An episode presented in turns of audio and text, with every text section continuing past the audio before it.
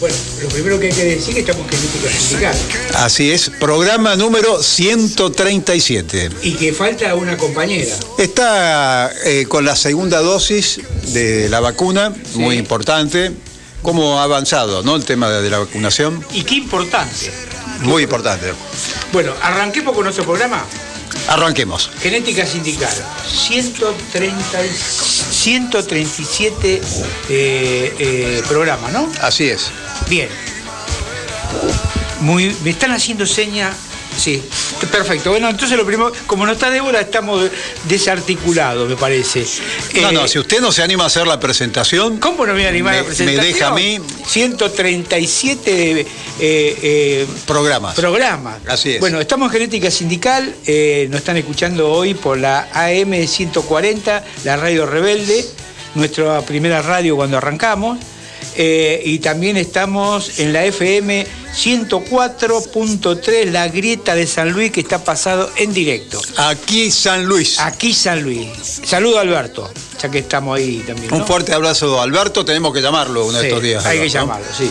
Y también estamos el día sábado eh, por la 109 Riachuelo, una radio amiga que suele pasar nuestros programas, todos los sábados lo pasa. Bueno, esa es la presentación. Ahí también hemos hecho algunos programas. Este ha sido nuestra última trinchera. Nuestra última trinchera. Así es. ¿Por qué decir trinchera? Trinchera. Cuando uno ¿Te se va replegando, esa, no? siempre va a, la- a una, a una trinchera. Y, vos- y hoy, hoy 26, ¿te, te trae algo? Un día muy importante es el renunciamiento, eh, digamos, la, después del 22 de agosto, el renunciamiento de Vita, que hicimos referencia al programa pasado, es el día en que Eva Perón pasa a la inmortalidad de todos los argentinos. ¿no? Qué mujer, ¿no? Qué mujer. Qué mujer que está asignada por, eh, por ese principio de, de lucha, de acción política y de ese amor este, hacia los humildes, ¿no? A lo que ella llamaba sus descamisados. Tú descamisado. Además, eh, Eva Perón eh, se distinguió por el- el- la reivindicación y la incorporación de la mujer con un rol político muy claro. Cosa que pareciera que no, no se habla mucho, ¿no?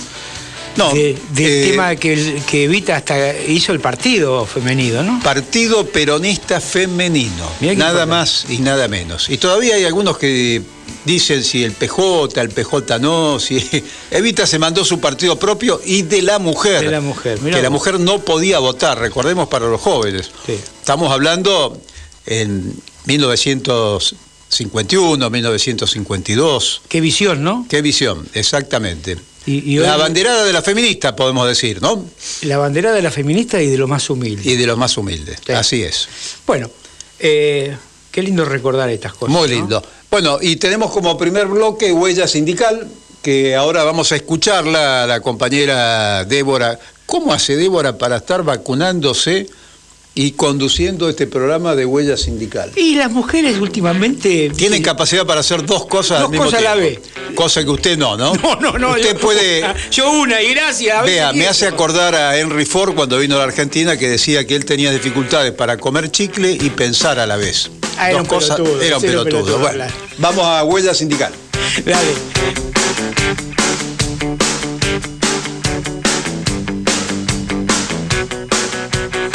Estamos en este espacio que hemos denominado Huella Sindical, la voz en el mundo del trabajo, en el cual tratamos, eh, como todas las semanas, eh, el convenio este, 190 de la Organización Internacional del Trabajo que bueno, que este convenio habla sobre la violencia y el acoso en el mundo del trabajo, en el cual nuestro país lo ha ratificado, y también tenemos eh, en este espacio de huella sindical el tema de las fintech. Los invitamos a todos a que, y les recordamos, ¿no? que pueden seguirnos eh, en, este espacio por este, nuestras redes sociales, como en la página de Facebook, Huella Sindical, el Twitter, arroba Huella Sindical, también por Instagram, este, también este, YouTube, bueno, TikTok, que sí, los invitamos a que, a que nos sigan porque allí hay entrevistas, hay información muy interesante con respecto a estos eh, dos temas y también los invitamos a que respondan las encuestas que sacamos semanalmente por este, el Twitter. Y en esta oportunidad vamos a hablar sobre eh, el tema de fintech, ¿no? que es justamente vincular las finanzas con, con la tecnología y queríamos comentarle a los oyentes que en el día de ayer nosotros estuvimos participando en un, web, un webinario eh, que justamente sobre la fintech y este, su organización sindical. Este, este webinario fue organizado por el Sindicato Internacional Uniglobal, en el cual nosotros en, esta ocasión agradecemos muy especialmente al director regional de Uniamérica Finanzas, que es el compañero Guillermo Mafeo, quien es además, por supuesto, que tuvo la deferencia de invitarnos y fue quien este, coordinó, la verdad que este encuentro que ha sido muy interesante, ¿no? Y en el mismo se compartió justamente una experiencia muy interesante que es eh, la experiencia del convenio danés, es decir, cómo los trabajadores este, de la fintech obtuvieron por medio de este convenio este, más derechos y mejores derechos. ¿no? Entonces aquí lo que se plasma eh, o la síntesis que podemos decir es que a través de la negociación colectiva, bueno, se obtienen derechos y mejores condiciones para las y los trabajadores. Y Michael eh, Budolfsen, que es el presidente de Uni Europa Finanzas, nos decía lo siguiente. Un diálogo. Así que nuestro enfoque fue ver cómo podíamos estimular el desarrollo industrial y quizás crear un sector organizado de la fintech. Podíamos apoyar estas startups, estas empresas para que se queden en Dinamarca y luego negociar acuerdos del sector. Y luego el último paso, lo que estamos haciendo en este momento es organizar a los trabajadores. Porque no tenemos miembros todavía de las empresas fintech. Están comenzando a llegar, pero luego voy a hablar de esto. Entonces, lo que decidimos fue innovar, invertir en esta área. Y hablamos con la Asociación Bancaria para ver si ellos tenían el mismo desafío. Hablamos con la Municipalidad de Copenhague y por primera vez ellos decidieron invertir en la investigación para ver si había realmente un mercado para la industria de la fintech en Copenhague. Decidimos entonces lanzar un prototipo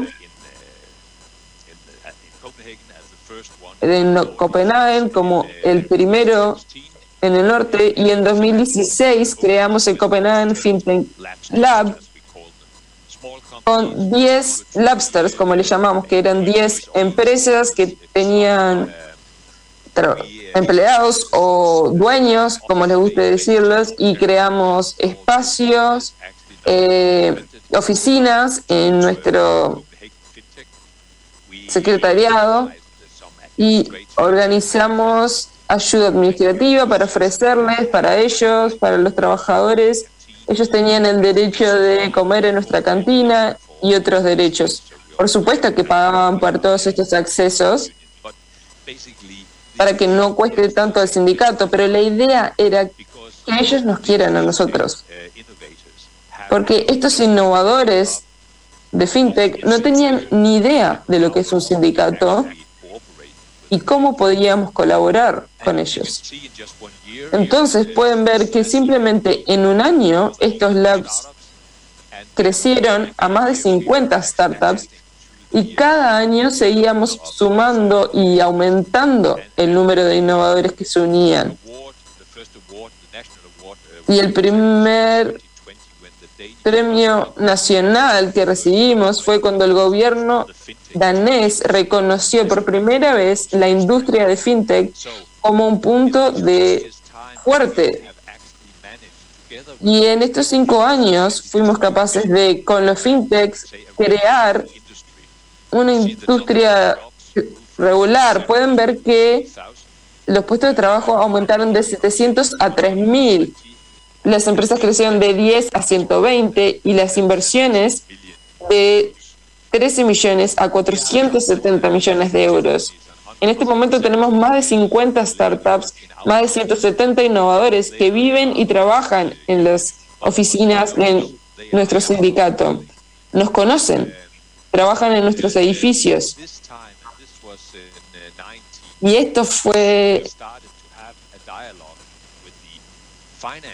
Comenzamos a tener diálogos con la Asociación de Trabajadores Financieros y propusimos crear algún conjunto con las fintechs, porque por supuesto que los, em, la Asociación de Empleados Financieros también querían organizar estas empresas, pero no entraban dentro de la asociación de bancarios tradicionales. Así que les interesó mucho crear una nueva asociación de trabajadores para los trabajadores de FinTech.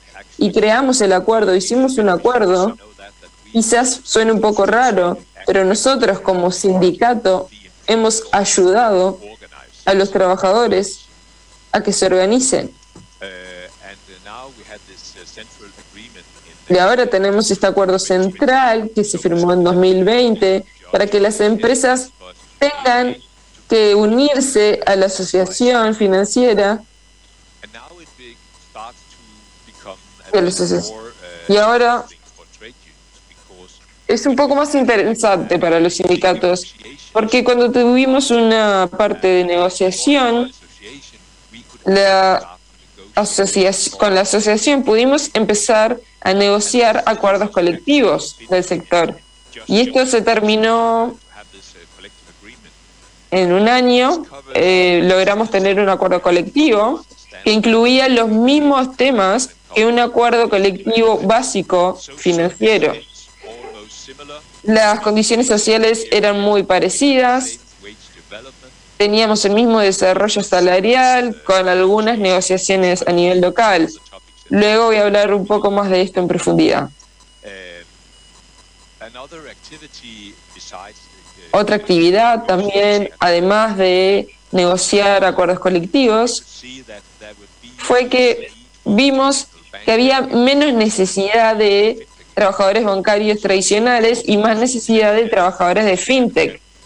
Así que creamos una academia de fintech donde nuestros miembros pueden capacitarse para poder adquirir trabajos en el sector del fintech, de la fintech. También estamos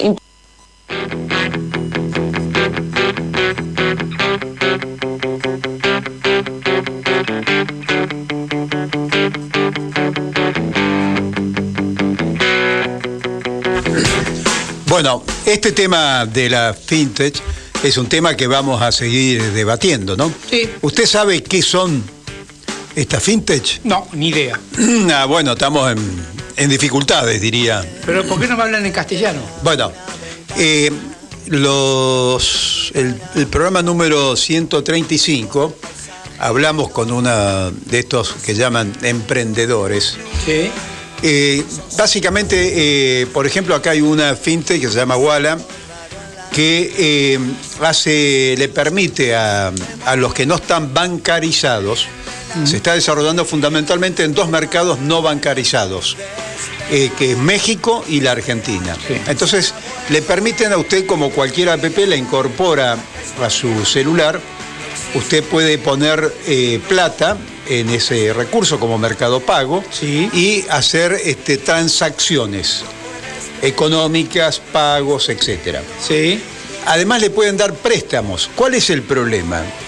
el préstamo que le da Walla es a las tasas de interés bancaria.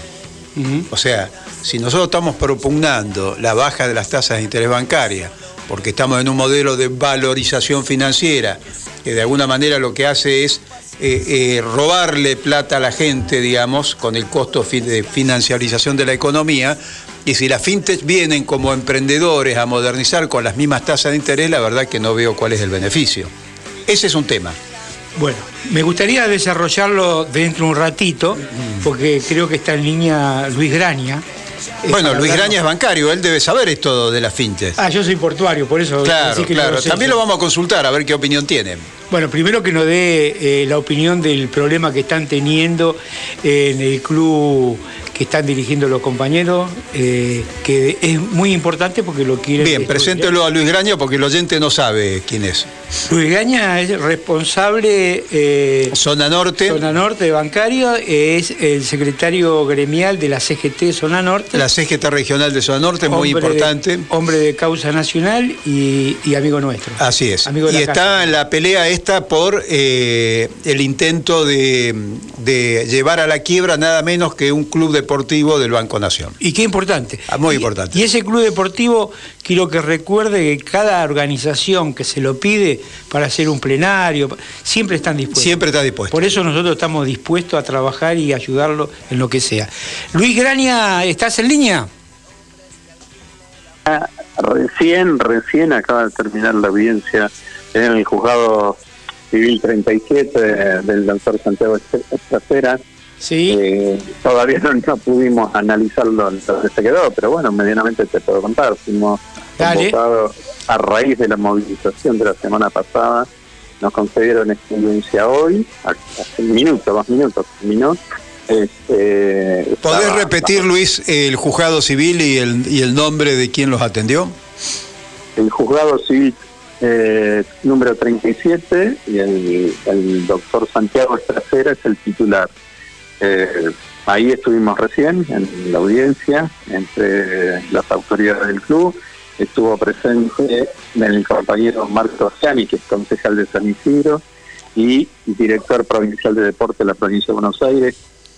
Eh, estuvo Ricardo Lobaglio, que es el secretario general de la sociedad regional. Estuvo Rodrigo Graña, que es el presidente, y estuve yo también este, como secretario general del club, y obvio con los, abogados del club. Y bueno, y de la otra parte los abogados.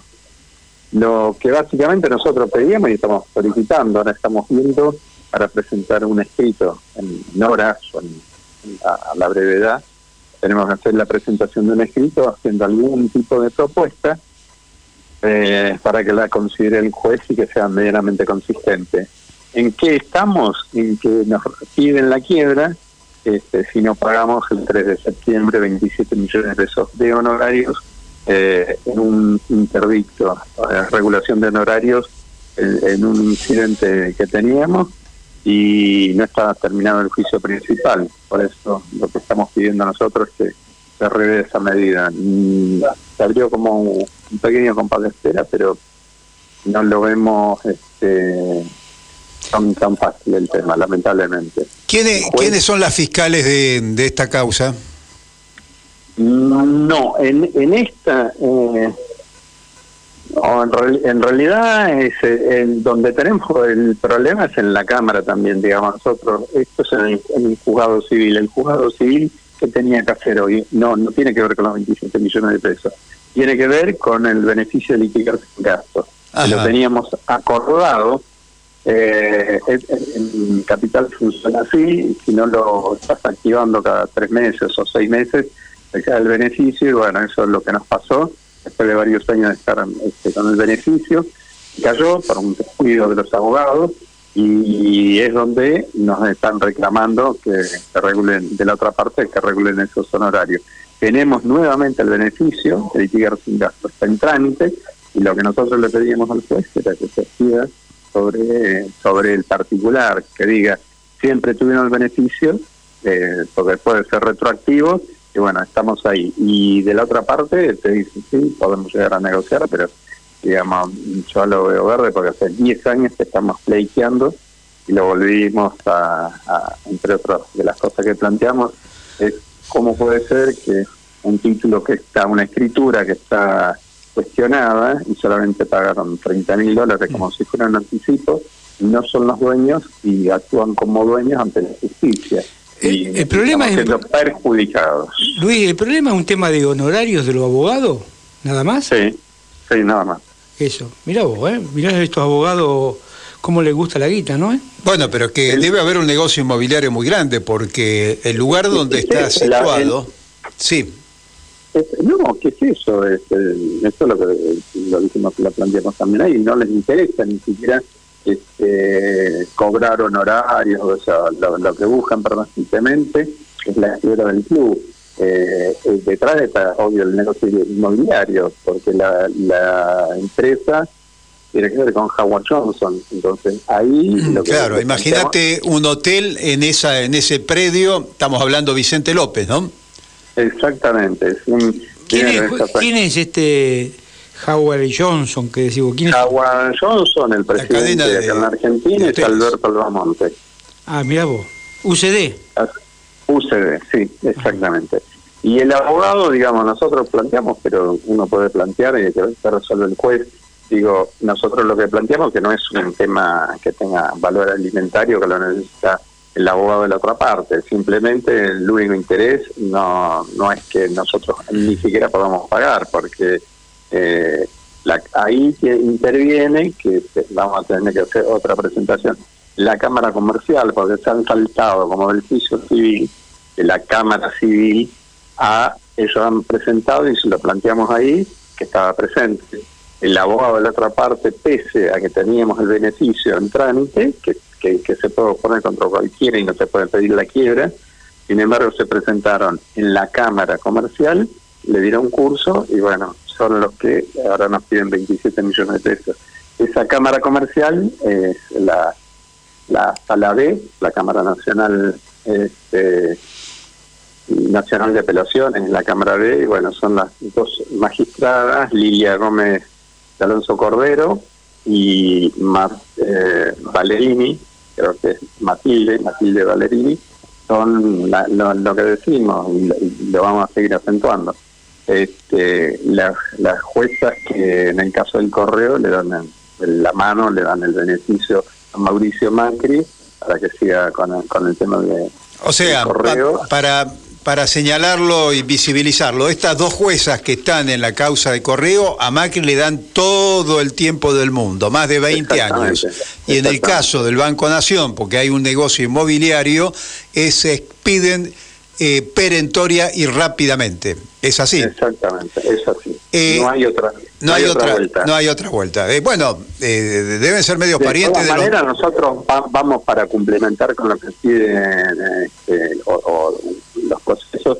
Ahora, en este momento, estamos para elaborar mm, alguna propuesta, alguna alguna propuesta, alguna salida y si no, también, bueno, vamos a ver, de, pedirle al juez que, que falle sobre o sea, que dicte la sentencia sobre el fondo del asunto. El fondo del asunto es, lo planteamos también hoy, nosotros estamos diciendo que esa escritura es nula de nulidad absoluta y por el otro parte, yo lo digo, este, ¿cómo pueden estar pleiteando sin haber ni siquiera integrado el precio de la supuesta compra? Claro. cosa de loco. Hace 10 años que estamos con este tema. Y lo que vos decís, Vasco, el tema le interesa el negocio inmobiliario. Hay un negocio inmobiliario, representa de 50 a 100 millones de dólares de, ganancia. Así es, esta es una, esta es una de las grandes peleas en el tema de los negocios inmobiliarios. La otra gran pelea, ya que lo nombramos a la reta, es un, algo parecido en la costanera sur, ¿no? Por lo cual hay unas grandes movilizaciones en la capital federal,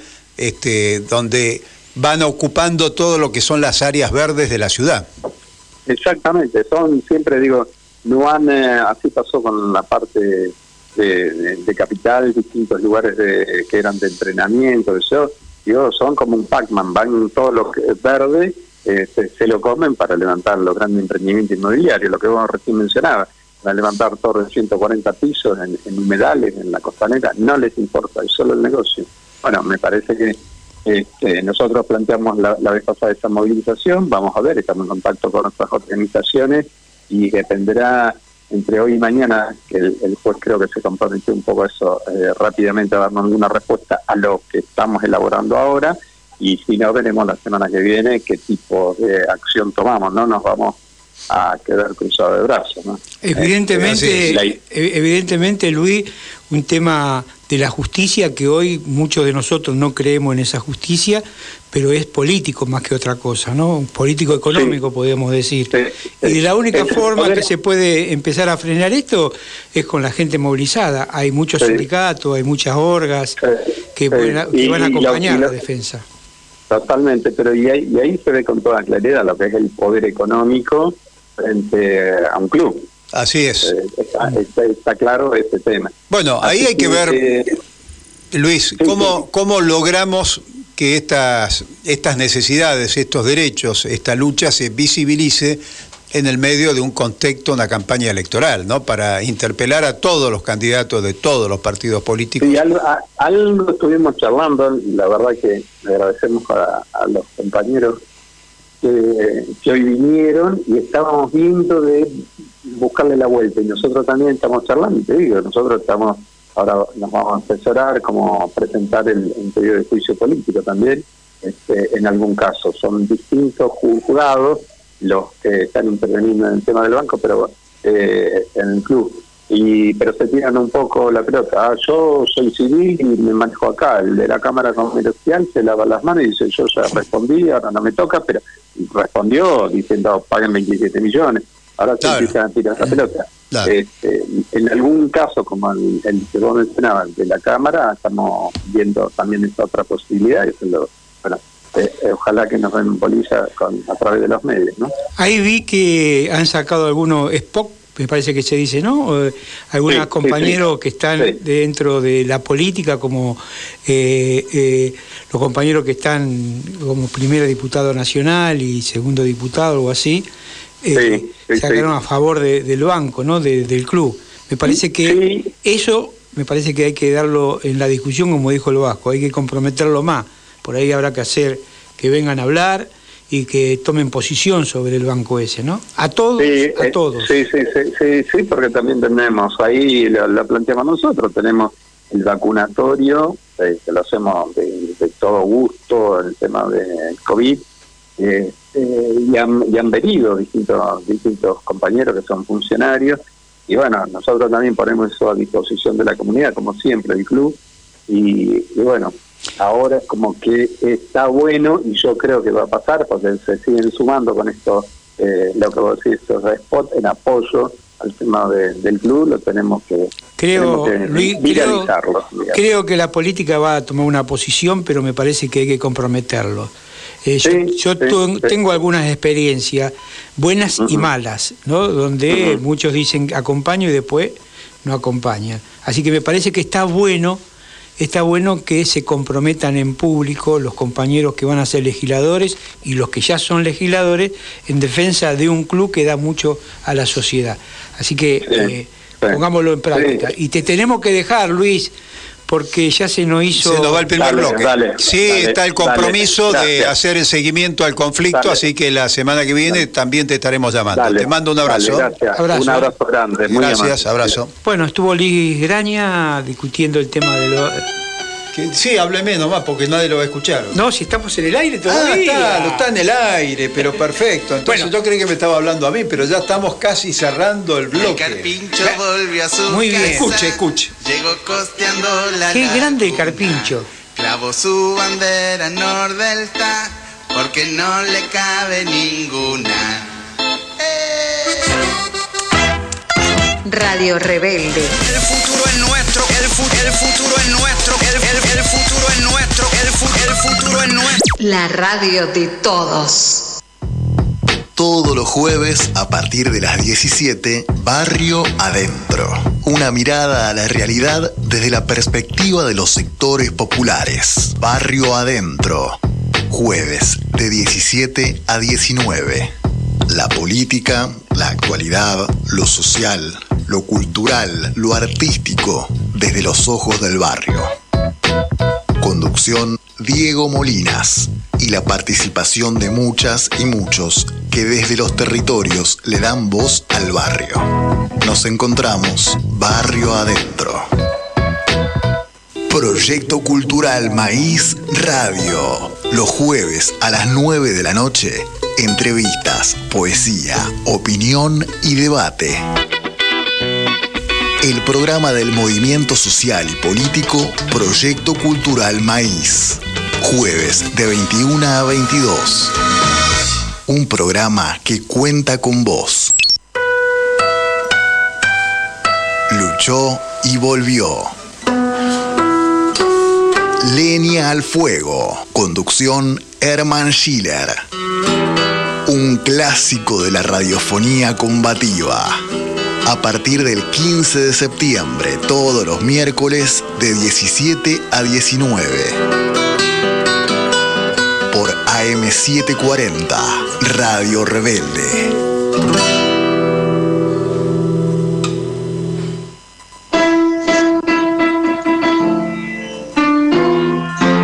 Pianos, Jesús Páez e Hijos.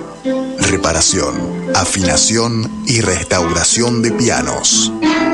Más de 50 años de experiencia en el rubro. Transporte a cualquier punto del país. Consultas y presupuesto al 11 6542 7288 11 65 42 72 88 Jesús Páez e Hijos.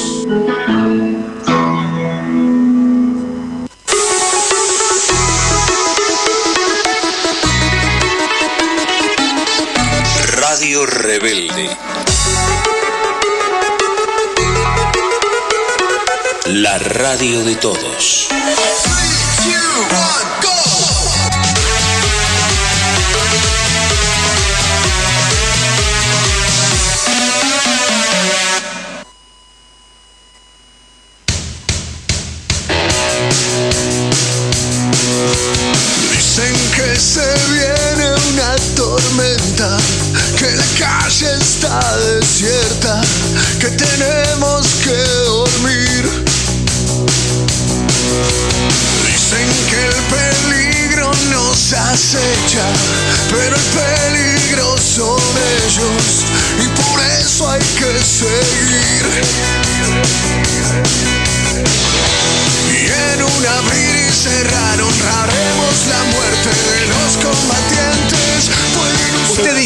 Siempre que le encanta Sí. esta música y la quiere cortar rápidamente. No, ¿Me puede pero- explicar esto que no lo entiendo? Es que eh, a mí me da power.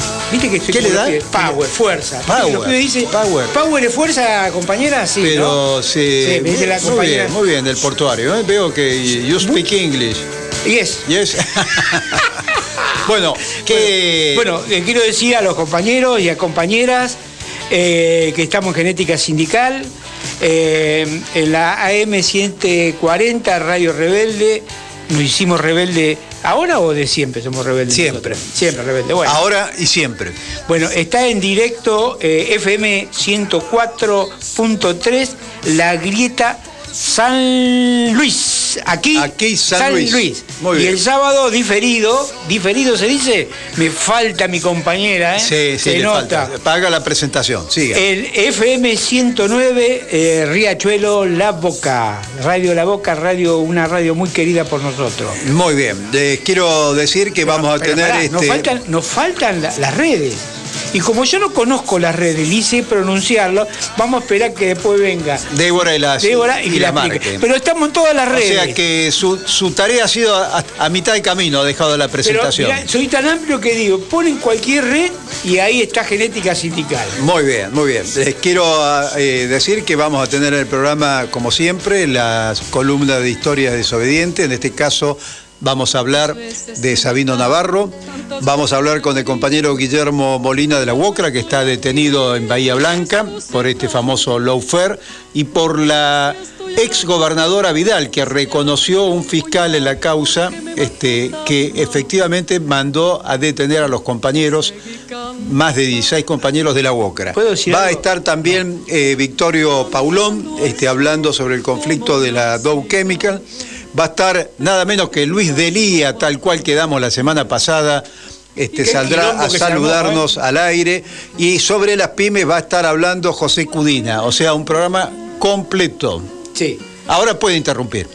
pero a mí no me gusta, ¿verdad? Porque ya dijiste todo, me, me pierdo. Vos sabés que soy un chico joven y me olvido. Bueno, pero ahora en este momento creo que está. Eh, ah, me dicen que me arrime más el micrófono. Bueno, menos mal que tengo las Reconoce compañeras. esa cortina musical, ¿no? La negra Sosa.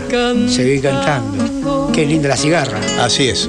Es la columna, la, es la, la entrada a la columna de desobediencias de, este, obedientes. Yo tengo dos compañeras que dicen la pecera, que no Historia sé si soy de pecera, que me están marcando cada rato que estoy haciendo los deberes mal. Exacto. Las y yo mujeres también, siempre me Yo marcan. no se lo marco ahora, pero Tuve otra compañera, tuve que otra compañera que me dijo que no me encime en las, en las charlas también. bien. Vamos con historia desobediente entonces. ¿Qué Estamos en historia? comunicación. eh? Sí. Bueno, María Josefa Fleming, eh, una compañera militante de mucha historia, está en estos momentos. ¿Estás en línea, Mary? Sí, acá estoy, acá estoy. prometo no cortar. Bien, tenés una, gracias, una promesa gracias. importante, que ya es un logro eso. Eh. ¿De qué nos vas a hablar, eh, Mary? ¿Nos nos- escuchás? Bueno, intimidaste. Eh, puede ser, ¿eh? Puede ser. Este, cuando usted dijo que no, ¿No cortaba? no iba a cortar, este, se debe haber Ahí- eh, emocionado con ese tema. Ahí está. Este, ahí está. ¿Estás en línea, Mary? Sí, acá estoy. Bueno, Un ¿Me gusto, escuchan? Mary, ¿eh? un gusto, te escuchamos. Hola. Bueno, la verdad que me toca hacer Se corta. que fue muy es muy importante para la historia. Eh, si te estás moviendo, eh, se está cortando la comunicación. No, no, no me estoy moviendo para nada. Ahí se te escucha bien. Arran- perfecto. Arranca de vuelta, por favor. Dale. No, lo que decía es que es muy difícil hacer una síntesis en cinco minutos de la historia de un compañero de la talla de José Sabino Navarro, que a pesar de haber muerto a los 29 años, tiene una historia, la verdad, muy importante, tanto para el movimiento obrero, para la militancia, como la organización Montoneros, pero bueno, lo intentaremos. Eh, justamente este mes, en agosto, se cumplen los 50 años de su muerte. Fue, como les dije, obrero, militante, fue fundador de la organización Montonera. Su muerte se produce luego de una persecución que podíamos llamarla de película. Fueron siete días donde él y otros tres compañeros militantes montoneros lograron burlar el accionar de la policía y otras fuerzas de seguridad de toda la provincia de Córdoba. Todo empieza cuando el auto en que, en que viajaban es detenido. Tenemos que recordar que Sabino Navarro este, ya era este, perseguido por fuerzas policiales, no solo de Córdoba, sino de todo el país. Este, ese coche es detenido por un control policial. Ellos iban de Córdoba a Río Cuarto en un Peugeot 504 y además de él estaba Cecilio Salguero, Juan Antonio Díaz y Jorge Cotoni. En ese momento es detenido Cecilio Salguero, pero el resto logra escapar. Entonces se van hacia Berrotarán para tomar un tren a Córdoba. Cuando van a entrar al bar, se separan y el primero que sale luego de tomar algo es justamente el compañero Antonio Díaz. Cuando sale, la policía lo detiene y lo mata. En ese momento, José Sabino Navarro y Jorge Cotone se escapan por la ventana. En- eh, ellos se escapan con la ventana, pero en ese momento ya toda la militancia de la provincia estaba al tanto de lo que estaba ocurriendo. A tal punto que el papá de Capuano Martínez, otro compañero montonero, que tenía un camping en la zona, los va a buscar. Pero ellas ahí cuando se escapan del bar toman prestado, entre comillas, un auto, un René 4, y cuando llegan a Santa Rosa de Calamuchita vuelven a toparse con un control. Abandonan el auto y se ocultan sobre el río Santa Rosa, en las piedras del río Santa Rosa. Caminan hasta Altagracia y se encuentran con un paisano, este, ellos llevaban ya como dos días sin comer y sin dormir, y le dicen, se identifican con el paisano y le dicen que son militantes, este, guerrilleros y peronistas, y el compañero, el paisano, les da pan de campo y mermelada. A partir de ahí, entre el 25 se encuentran con una casa vacía en Cerro de Oro. Cuando llegan los dueños deciden irse de todas maneras para evitar cualquier tipo de enfrentamiento. Toman un colectivo en Villa General Belgrano, pero un nuevo control detiene el colectivo. Logran desarmar a los policías y tomar el colectivo, hacen bajar a toda la gente pero en ese enfrentamiento a Sabino lo, le dan dos disparos, uno en el hombro y otro en el pecho.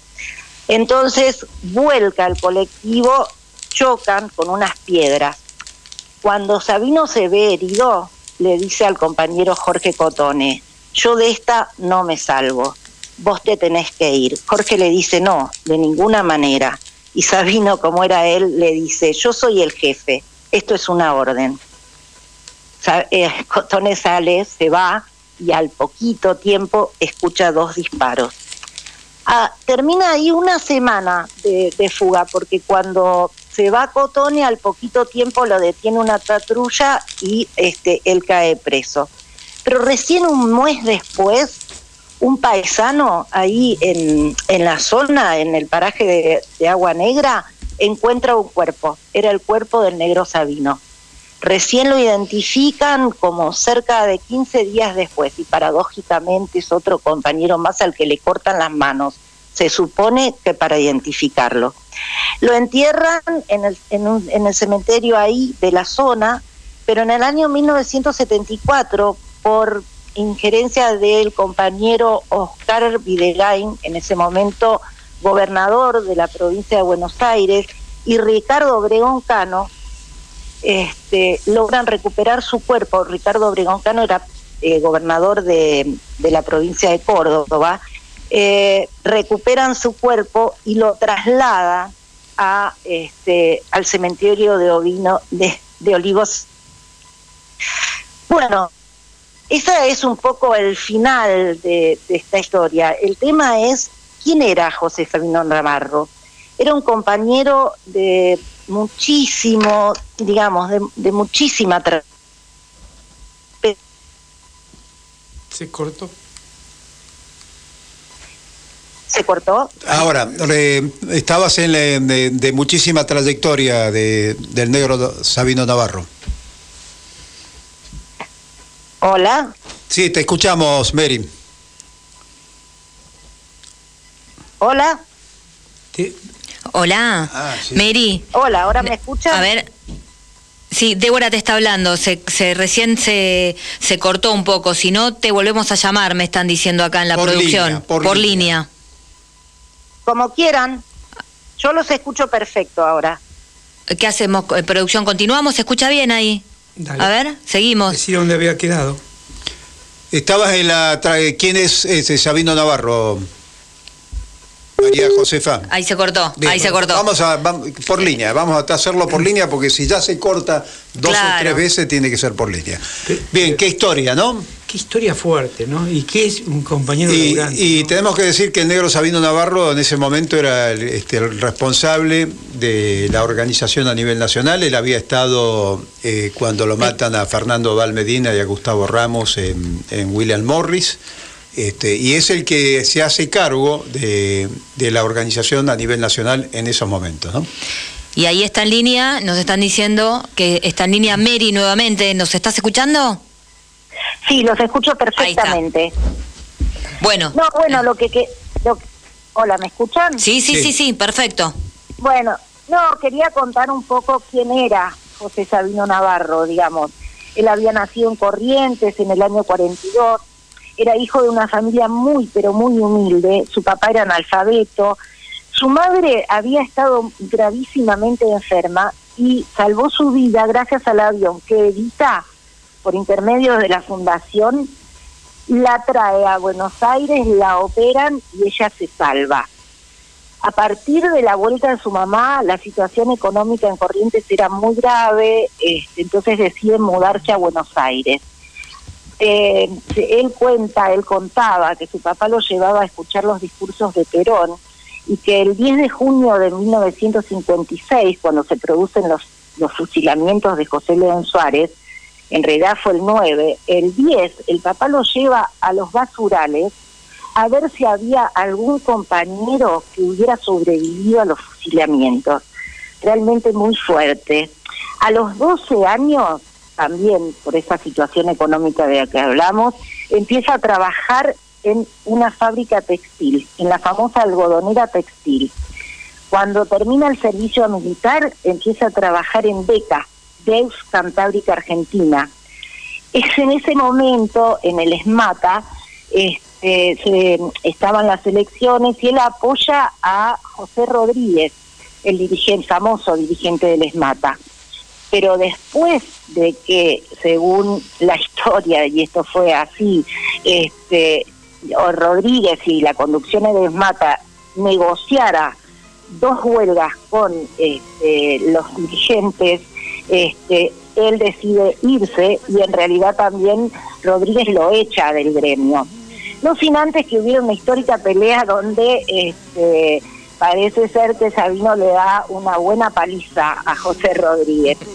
Pero bueno, a partir de esa experiencia, él se plantea que las limitaciones de la lucha sindical como único medio para lograr un cambio en las estructuras de este país eran muy limitadas. Forma parte en ese momento, en el 68 y en el 69, estamos hablando, de lo que era la Juventud Obrera Católica.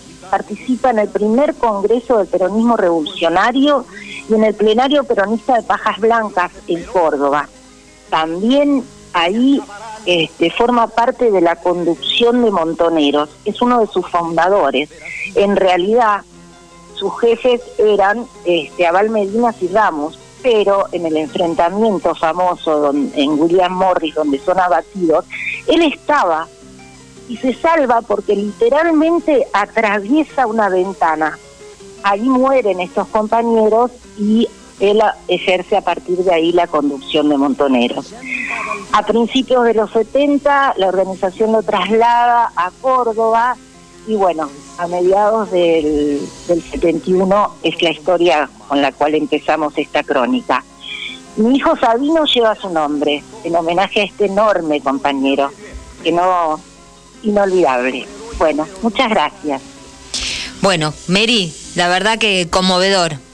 Muchas gracias, muy clara y les decimos, eh, te- tenemos incluso ahora, quiero, ya que estás en línea, quiero hacerte llegar también el mensaje de un oyente que dice, gran programa genética, necesitamos el testimonio entre generaciones para combatir la disolución eh, de, de nuestras historias. Gracias, abrazos, Laura. Así que te estaba escuchando, Laura, bueno, en esta historia que nos trajiste en el día de hoy, en esta historia de historias desobedientes de Sabino Navarro. Así que te agradecemos muchísimo. Gracias, Mary.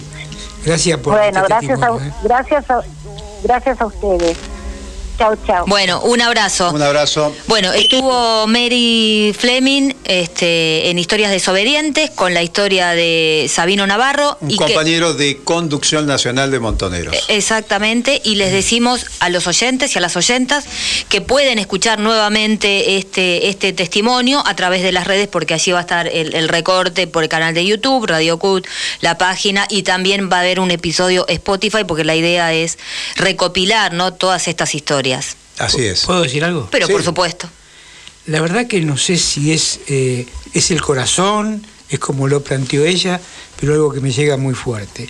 Y es tan importante, pero tan importante que los chicos nuestros conozcan la historia, porque después tiene tantos pelotudos por ahí que dicen que son y no son, compañeros que se juegan el pellejo, su familia, el alma, todo, eh, por un país eh, eh, que, por el peronismo, por un, una- un nuevo país, no sé cómo plantearlo porque estoy nervioso y me tocó muy fuerte esta, bueno, ¿Te conmovió? Sí. ¿Te conmovió? sí, sí, me gusta que me conmueva. Bueno, muy bien. Bueno. Bueno, ¿cómo le fue a usted con la Pero vacuna? muy bien. ¿Qué vacuna le pusieron? La China, la Sinopharm. La Sinopharm. La o sea, tenemos dosis. una chinita, tenemos una rusa, un ruso acá, una Sputnik y tenemos un occidental y cristiano que sería la AstraZeneca, Sí. la mía, ¿no? Sí, sí, Muy sí. bien. Bueno, quiero o sea, salir, quiero salir de este trance. Va muy Bueno. bien el plan de vacunación. Sí, Niña, excelente. qué alegría verte. Lo mismo digo, me apuré y, y traté de venir lo más rápido posible. ¿Puedo Bueno, mucha gente en el vacunatorio. No, porque es con, con turno. Ah, con Eh, turno. claro. Bien. es ¿La con atendieron turno. bien? Excelente. Excelente, bien. Excelente. ¿Puedo hacer una pregunta? Sí, dale. me- a veces me permiten, no, a veces ustedes. Pero Me- adelante, adelante. Eh, eh, sí, me dice que hay alguien en el aire, pero antes de decir esto, digo, eh, tuve el atrevimiento de decir que todas las redes nos escuchan. Sí. Está el compañero Molina. ¿Quién está Uh, en línea? Otro Vale, compañero. haga la presentación de usted. No, no, por favor. Dele, Hacele, dele, hacelo, dele, dele, dele. Porque me siento todavía. Guille, ¿estás ahí en línea? ¿Cómo te va? Qué Sí, grande, Guille. Todavía sí. Todavía. Desgraciadamente sí. Todavía en prisión. Bueno, hoy lo vamos a tener a, a Luis Delía, que vos sabés que ayer este, pudo sacarse la. Estaba con la famosa. eh, ¿Cómo le llaman? La tobillera. Y bueno, Sí, lo vi, lo vi. un grupo de compañeros muy numerosos lo recibieron. Así que bueno, acá te saluda Adolfo. Hola Guillermo, ¿cómo estás, amigo? ¿Qué tal, Guillermo? ¿Cómo Acá te saluda Adolfo? Débora. Bueno, Hola, ¿cómo anda la gente del SUTAP? bien, bien, eh, preparándonos para dar pelea. Viste que Bueno, nosotros damos bien. pelea en cualquier lado, eh, a cualquier gobierno, no tenemos. Cuando se tocan los intereses de los trabajadores, ahí estamos los dirigentes sindicales. Che, eh, Exactamente, exactamente. Es una alegría escucharte eh, y queremos saber cómo está un poco tu situación. Y la de los compañeros. Y de los compañeros y también que nos digas algo cortito sobre un amigazo que se nos fue y que nosotros también extrañamos mucho, ¿no? Que es Humberto. Bueno, empiezo con eso. eh, eh, fue realmente triste porque a mí me tocó vivirlo eh, más de cerca que el resto de los compañeros porque yo eh, compartía con él el buzón en el que estábamos y el en el que lo dejaron siete días sin atención, sabiendo que era interno de alto riesgo de contagio, que tenía HIV, que tenía diabetes y obesidad mórbida. Sin embargo, el juez no fue capaz de mandar a, a pedirle un hisopado. Y después, el 5 de abril, cuando lo llevaron, ya tenía 70% de oxígeno en sangre, 31 pulsaciones. O sea, se murió esos siete días que lo dejaron tirado al lado mío. Y después lo demás fue una anécdota. Eh, o sea, la, la derivación al hospital, a los dos días estaba en coma farmacológico y entubado. Y duró eh, este 20 días porque tenía un corazón como como no sé como toda la cárcel esta pero yo digo que él se murió acá cuando nos lo atendieron inmediatamente no sin ningún tipo de excusa porque el mismo juez que no pidió el hisopado fue el que lo tuvo encerrado allá en Saavedra 11 meses ¿Quién es, el, también ¿Quién es el juez, Guillermo? el juez es el juez del juzgado criminal número 2 de Bahía Blanca, Eugenio Casas, Ajá. este que es el, el juez de la causa. Y, y bueno, y lo que hizo fue mandar un, un oficio acá al penal pidiendo que Sanidad se fijara si alguno teníamos algún problema de salud o presentábamos algún síntoma eh, compatible con el COVID y eso.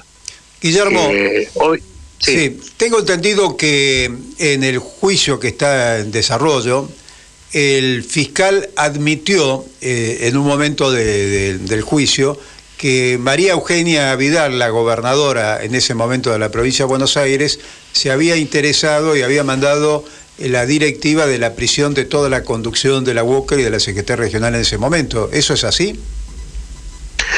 Sí, es tan así que ante una, eh, cuando fue entrevistado el compañero cuando declaró, eh, en un momento se estaba hablando de ese tema, eh, Diego le dice a Sorzano, que es el fiscal de causa, dice, yo me, yo me enteré que la causa, el inicio eh, de la causa por oficio fue le fue pedido a usted por la gobernadora Vidal y el sor- y el fiscal dice a mí no a Fernández que es el fiscal general A confesión de parte, relevo de prueba. relevo de prueba, exactamente. Entonces, bueno, eso está grabado, lo tenemos grabado. Eh, obviamente, en primera instancia vamos a ser todos condenados, seguramente en dos semanas, porque si no es admitir que nos tuvieron casi cuatro años eh, este, presos sin motivo, ¿no? Ahora, frente a esa, esa confesión de parte, eh, ¿no corresponde Sí. que algún fiscal haga alguna presentación y que el juez tenga en consideración semejante confesión por parte de un fiscal? Y habría que buscar un fiscal honesto. Bueno. Cotizan en bolsa, ¿eh? Ah, así sí. que si llegan a saber de alguno, ¿Y la, y la política acompaña? Cuando digo la política, estoy hablando del peronismo, eh, del gobierno, de los legisladores. ¿Acompañan esto? Sí, a- acompañan la causa armada. Este, Claro. Se callan la boca, no dicen nada. Eh, ni bien asumió Kicillof, les dijo al presidente, con la famosa frase de detenidos arbitrariamente, eh, y él dijo Se cortó, me parece. Se, Se cortó. Sí, llamemos de vuelta. arbitrariamente. Son pre- hola. Sí, ah, Sí. se- se Hola, hola. Te escuchamos, sí. Te, te escuchamos. sí.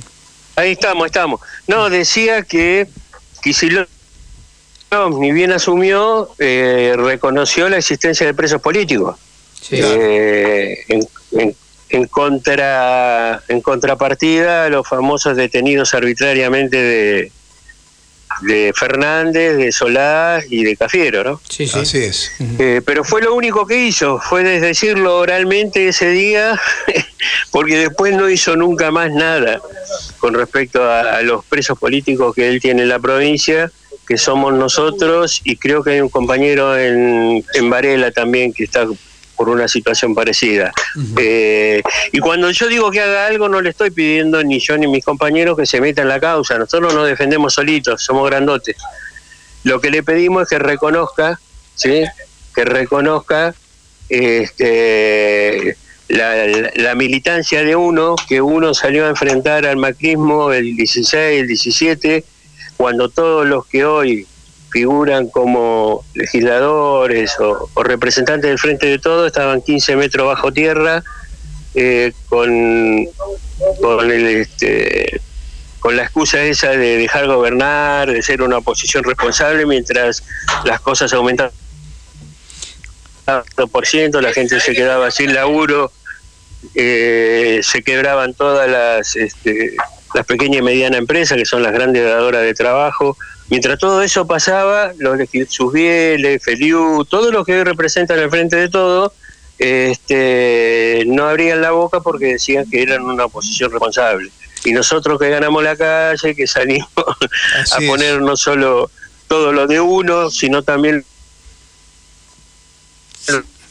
Se corta. eh, qué lástima, se está cortando. ¿eh? Bueno, pero eso hay- Que- Hola. sí, hay que ¿Ahora? hacerlo por línea. Queremos recordar que estamos en comunicación con Guillermo Molina, dirigente de la UOCRA de Bahía Blanca.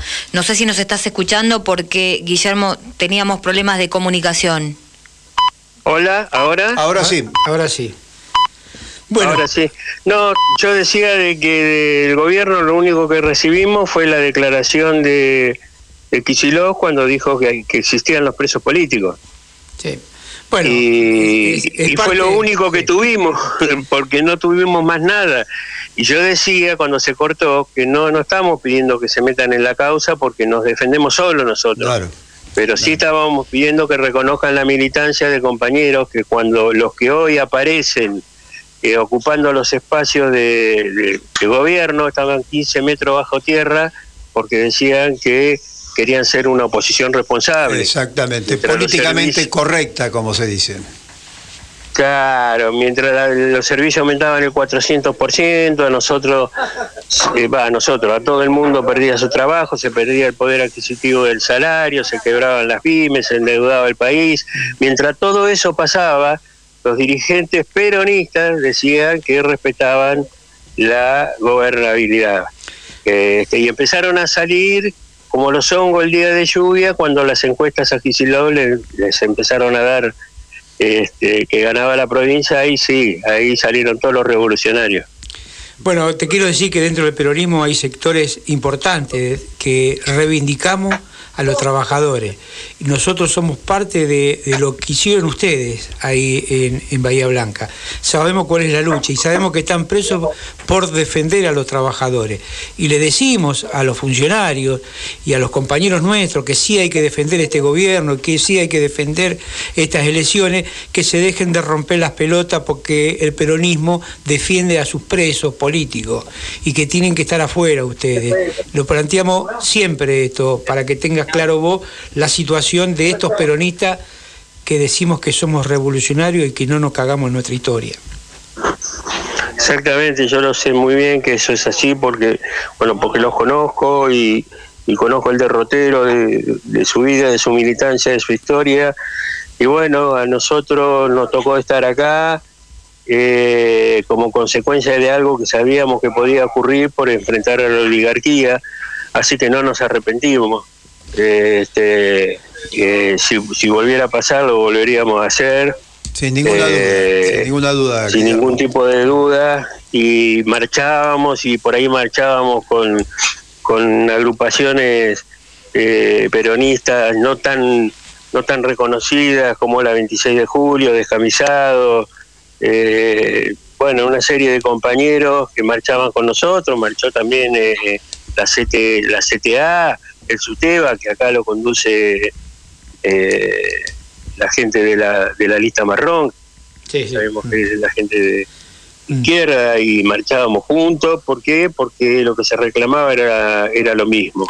Y sin embargo, quienes tendrían que haber estado ahí, que eran los demás gremios, o tendrían que estar, este, tendrían que haber estado este, la, la cámpora y todo, todo el circo este, no caminaron un solo paso a nuestro lado, ¿no? Bueno, Guille, eh, lo que sí te vamos a volver a llamar el jueves que viene para seguir de cerca el tema del desarrollo del juicio y como una Dale, forma que dale. a pesar de que te tengan encerrado en una celda, tu voz pueda ser escuchada por muchos compañeros este, en estos programas.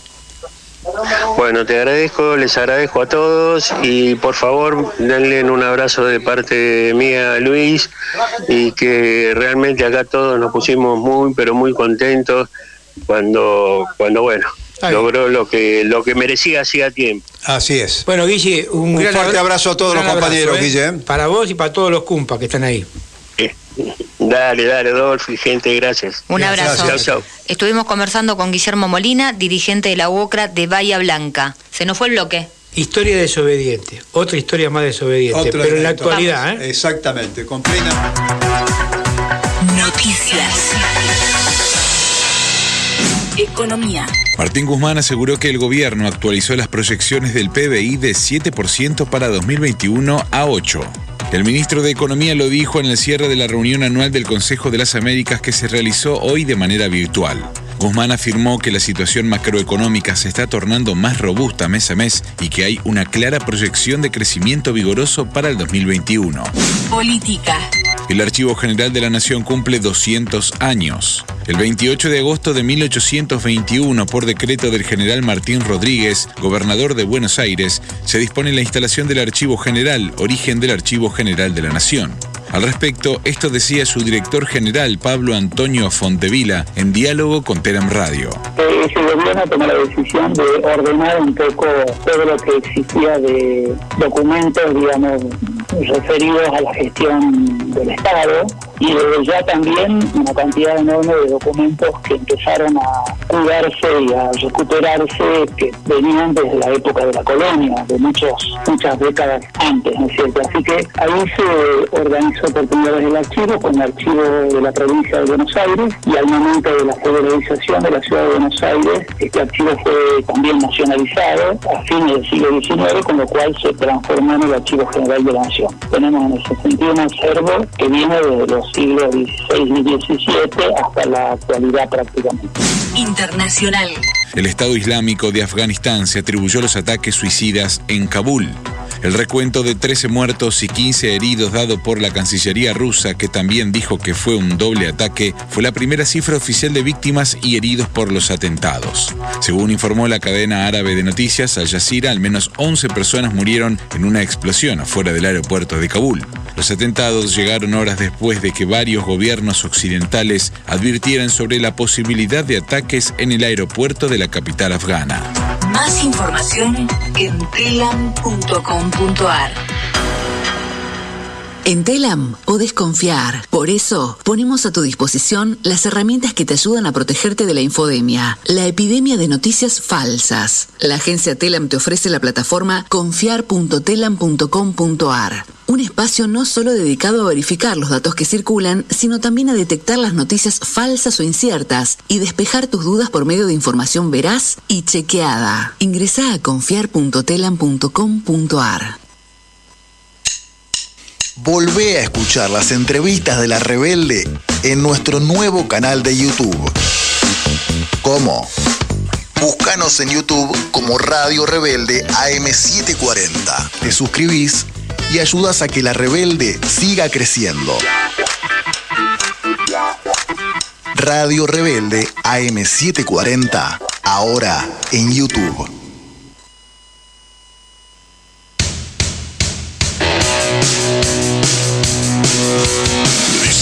Que se viene una tormenta, que la calle está desierta, que tenemos que dormir.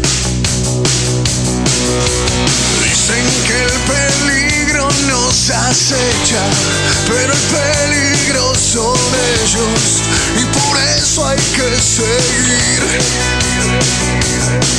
Y en un abrir y cerrar honraremos la muerte de los combatientes. Tercer bloque de Genética Sindical, el programa número 137 de nuestra cuarta temporada.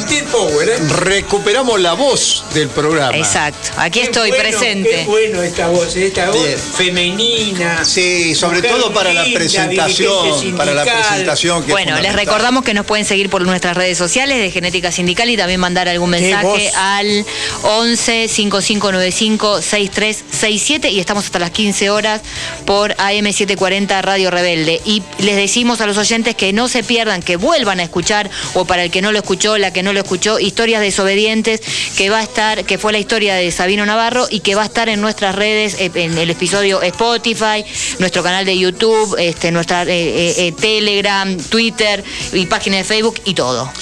Hoy cuando arrancamos, y me disculpa compañera, no nombramos a los compañeros que nos están acompañando. ¿eh? ¿Cómo Eh, quién? eh, claro, a las compañeras la- las que están conduciendo, los compañeros que están... Eh, no nombró, le voy a Bueno. corregir, porque Ah, usted estaba mirá haciendo la presentación. Que los que los que conducen Claro. Adolfo Barja, Fernando Vaca Narva- Narvaja, Débora Espínola en la producción la tenemos a Nuria Babi, a Natalia Guglielmo y a Nico Barja a la distancia que le enviamos un beso y la tenemos a Cecilia en la operación técnica. Muy bien, Cecilia. Y quiero Ahora decir sí. que también tenemos todavía varios entrevistados, ¿no? Nos queda, tenemos que hablar con Luis Delía, que acá me está avisando la producción que está en una reunión, así que va a salir un poco más tarde, alrededor más o menos media hora. Victorio pero Paulón. Paulón sí va a salir con una columna, ¿no, Vasco? Así Que es. Eh, muy hay un conflicto muy importante que es este, la Dow Chemical de, de- Santa Fe. de Santa Fe, Rosario, que por rara casualidad la estuve buscando en los medios sindicales y en la prensa. Sí. No se habla. No existe. Mira Está invisibilizado. Y él escribió un artículo muy importante en página 12 que me pareció que podría ser el Eh, tema. sí, es muy bueno, pero que en los medios locales brilla por su ausencia el Por su conflicto. ausencia. Por su ausencia. ¿Por qué Bueno. será? Bueno, habrá que preguntarle a, a Victorio. Bueno, ahora, ahora cuando, Nuria esté- nos dice, nos dice, no, no, no podemos establecer comunicación tampoco. Al momento estamos, Estamos. eh, ¿Por qué no le prestas y lo llama por línea? Este, estamos, ¿qué, qué, qué está pasando con, eh, eh, hay problemas con las comunicaciones, la verdad. con nuestras comunicaciones? Este, ¿Qué pasó? No, pero está llamando. a- No, no, No. no, no, estoy mostrando. Ah, yo Pero cuente, estaba- cuente, porque no sabemos qué está pasando. Pensé que estaba llamando a, Pa- a Victorio Pablón. No sabemos qué está pasando. Bueno, pero No, Victorio no, no. está. eh, eh, Es que eh, tenemos problemas con el WhatsApp para comunicarnos. ¿Sí? Por eso le preguntaba si por línea lo podían llamar. eh, acá tiene la línea directa. Bueno, Acá. La línea roja está acá. la línea roja está acá. Bueno, Eh, Sí. ¿Qué me dice de los quirquinchos mientras estamos en el Nordeste? Quirquincho, qué buen quilombo que se arma con eso. Quirquincho no es, ya cayó, No, usted, no se es llama carpincho. Pará, eh, me hicieron dudar. Eso Cayó perfecto usted en la trampa. Y tenemos ahí, De ¿qué, los qué tenemos? ¿Qué es eso? ¿La Los cumbia? carpinchos.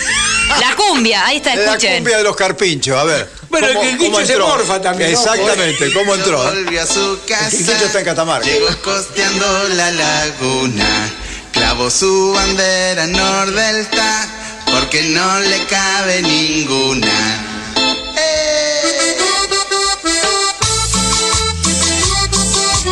Esto es. Ne- Necesitamos grabación.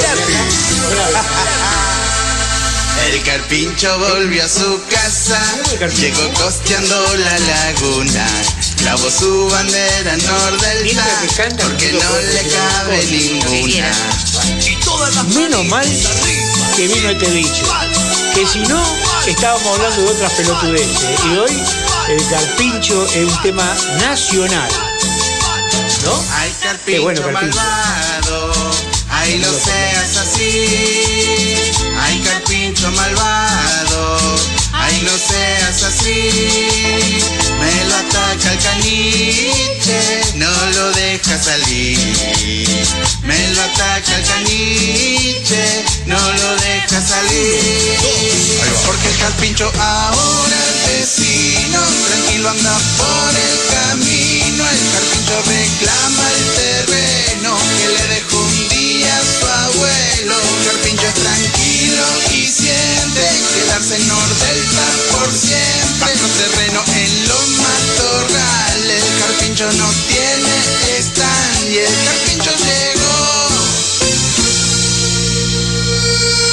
Estamos en el aire. Qué buen tema, ¿eh? Muy buen tema, ¿eh? Me encantó. Un pedido de solidaridad voy a plantear con ¿De qué? los carpinchos. A ver. Que se lo lleve el Big Graña al club también, para que darle protección. Puede ser, ¿eh? Mientras no se los coman a los pobres carpinchos. No, no, no, Este, No, que ahí hay, revolucionarios. ahí hay- hay un comedor también. Este, Es no, hoy somos revolución. Pero, son inofensivos. Pero lo, por eso mismo digo, es más, están gorditos también, ¿no? Usted lo Sí, vio. eso sí, sí. Este, pero generaron un debate, uno lo dice en broma, pusieron en debate los humedales. Claro. Y coincidieron la salida de los carpinchos con el ingreso de los kayak, con esa organización que se armó, eh, de- que bajó de Rosario hacia Buenos Aires planteando el tema de los humedales, ¿no? Un tema bastante importante que también se vincula con nuestra querida cuenca del Paraná y la pelea por la hidrovía. Fíjese todo lo que trajeron los carpinchos, pero además de eso, sacaron el debate de la foto De la foto, exacto. y pusieron un debate este, de los humedales y lo que pasa con estos eh, emprendimientos, eh, estos guetos, No, los negocios estos los negocios inmobiliarios. inmobiliarios y estos country o barrios cerrados, ¿no? donde viven sectores de altos ingresos y creen protegerse y en realidad están desprotegiendo la naturaleza y un plan de urbanización Claro, racional en, en- no en hay nuestro estudios país. de, no hay estudios de impacto ambiental. No hay Ah, ningún estudio, ahí se demostró, ¿no? Ahí quedó claro y además fue en poco tiempo, porque estamos hablando de cuánto, en 30 años o menos de 30 años que surge esto, por lo tanto el impacto ambiental no sabemos en qué puede derivar Así en un es. futuro. Así es. Bueno, eh, y, Gracias Carpincho tenemos. gracias, gracias Carpincho. Imagínese en la hidrovía, ¿hay estudio de impacto ambiental en la No. cuenca del Plata por la hidrovía? Sí, uno de los problemas que tiene, no quieren hacer esos impactos porque le van a salir mal. Acá en el, nada más que en Avellaneda, que se draga, eh, hay algunos estudios que dicen que está bien y otros estudios que dicen que está mal. Hay juicios metidos en el DOCSUR por el tema del dragado. Es un problema el impacto ambiental, ¿eh? Es un problema. grave, grave. Pero gracias Carpincho tenemos que decir, ¿no? Así es. ¿Tenemos algunos conflictos por ahí como para plantear? Tenemos varios A ver, conflictos. decime algunos.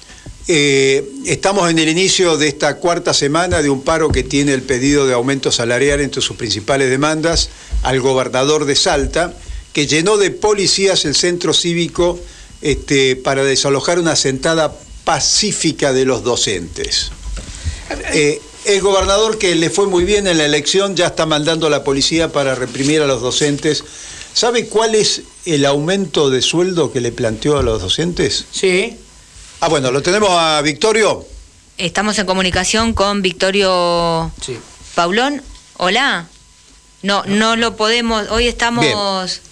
Hoy es un día... Hoy es, es un día. Pero bueno, tenemos conflicto como para tirar para arriba, digamos. El 11 de noviembre viene la normalización de la CGT nacional. Qué tema, ¿eh? Hay que prepararse. Hay una propuesta, y esto le va a interesar a usted, Débora, seguramente la debe conocer, que A es ver, la dígame. modificación del estatuto para reclamar el- la participación del 50% del cupo femenino en la CGT. Pero vos creés que va a ser el 50 porque algunos dicen que le van a dar el 30. Bueno, eh, el 30 es lo que existe ahora en el estatuto. Lo van a pasar al 50. Por eso dije modificación del estatuto. Hoy tienen el 30%, Hoy ¿estás tiene seguro? estatutariamente. Después Ah, hay que ah, verificar. ah, ah, ah. Usted seguramente en su gremio debe tener el 30%. Sí. Sí, muy bien. Me pareció muy bien. Por supuesto. Ahora sí, nos está diciendo Cecilia. Eh, ahora vamos a continuar con las noticias Vasco, pero nos está diciendo que sí está en línea este Victorio Paulón, que es el secretario de Derechos Humanos de la CTA, y bueno, está siendo nuestro columnista, ¿no? Que analiza al movimiento obrero. Victorio, ¿nos estás escuchando? Sí, sí. Ahí está, bienvenido a Genética Sindical. Adolfo, Fernando y Débora te están escuchando. Te estamos ¿Qué escuchando. tal? ¿Cómo, ¿Cómo les va? ¿Cómo andás, Victorio? ¿Todo bien? ¿Todo bien? Bien, ahí estábamos diciendo que hay un conflicto que no está visibilizado, que es ahí el de la Dow de Chemical de, de Rosario.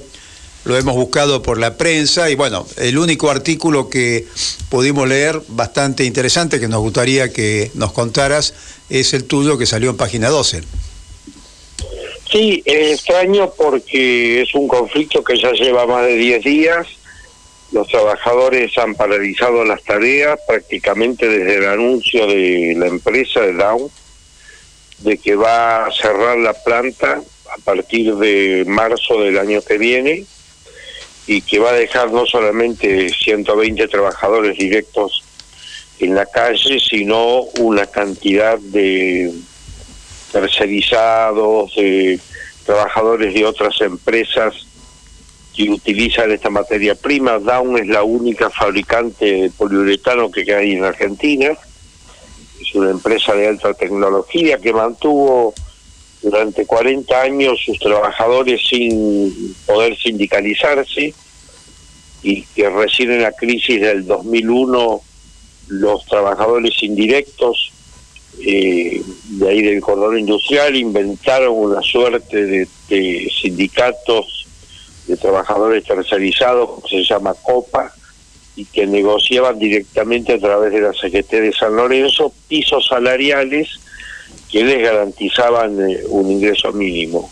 Esto tuvo su efecto contagio y los trabajadores directos se afiliaron al, al SOEPU, so- el Sindicato de Obreros y Empleados Petroquímicos Unidos, un sindicato de una larga historia el cordón industrial que tuvo grandes dirigentes como el Flaco Moglia, el Gringo Poles, el Negro Sosa, que marcaron realmente la historia de los 70 con aquella increíble toma de, de la empresa con 28 días de autogestión, donde incrementaron la productividad y la calidad, este, demostrando de que los capataces encargados estaban eh, de más dentro de la planta. Y eso generó un convenio colectivo en el que los trabajadores, los obreros tienen un protagonismo muy muy marcado dentro del proceso productivo. Son manos de obra muy calificadas,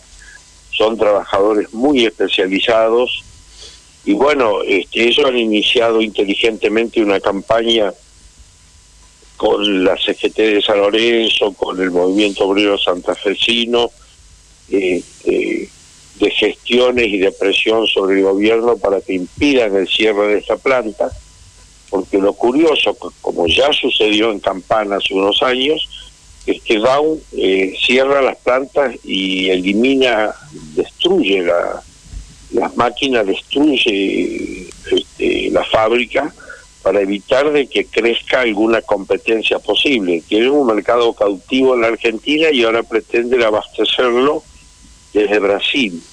Esto también tiene un antecedente. Ahí está el tema, ¿no? De la, la concentración este, económica y monopólica, digamos, buscando este, solamente el beneficio o las ganancias. Totalmente. Esto ya ha pasado hace unos años con Sulfacid.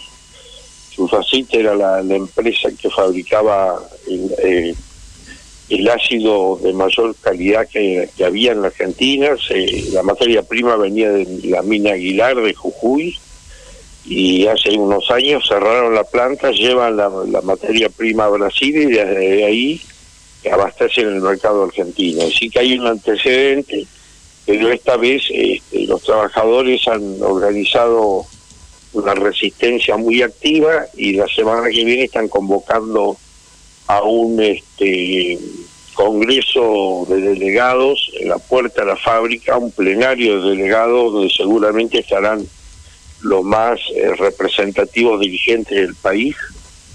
Ya ha confirmado el gringo Michetti su presencia, la corriente federal, la CTA de los trabajadores, la CTA autónoma, este, la CGT de San Lorenzo, el movimiento obrero santafesino y seguramente se va a constituir en eh, una resistencia de todo el movimiento obrero, salvo las cúpulas de siempre que se desentienden de estos problemas, pero que evidentemente van a generar un conflicto de grandes magnitudes porque esta industria es clave en, el- en todo el proceso productivo. De esto tiene impacto en la industria automotriz, en la colchonería, en la construcción, en, Sí, sí. en- en- en muchísimas ramas que se abastecen de esta materia prima.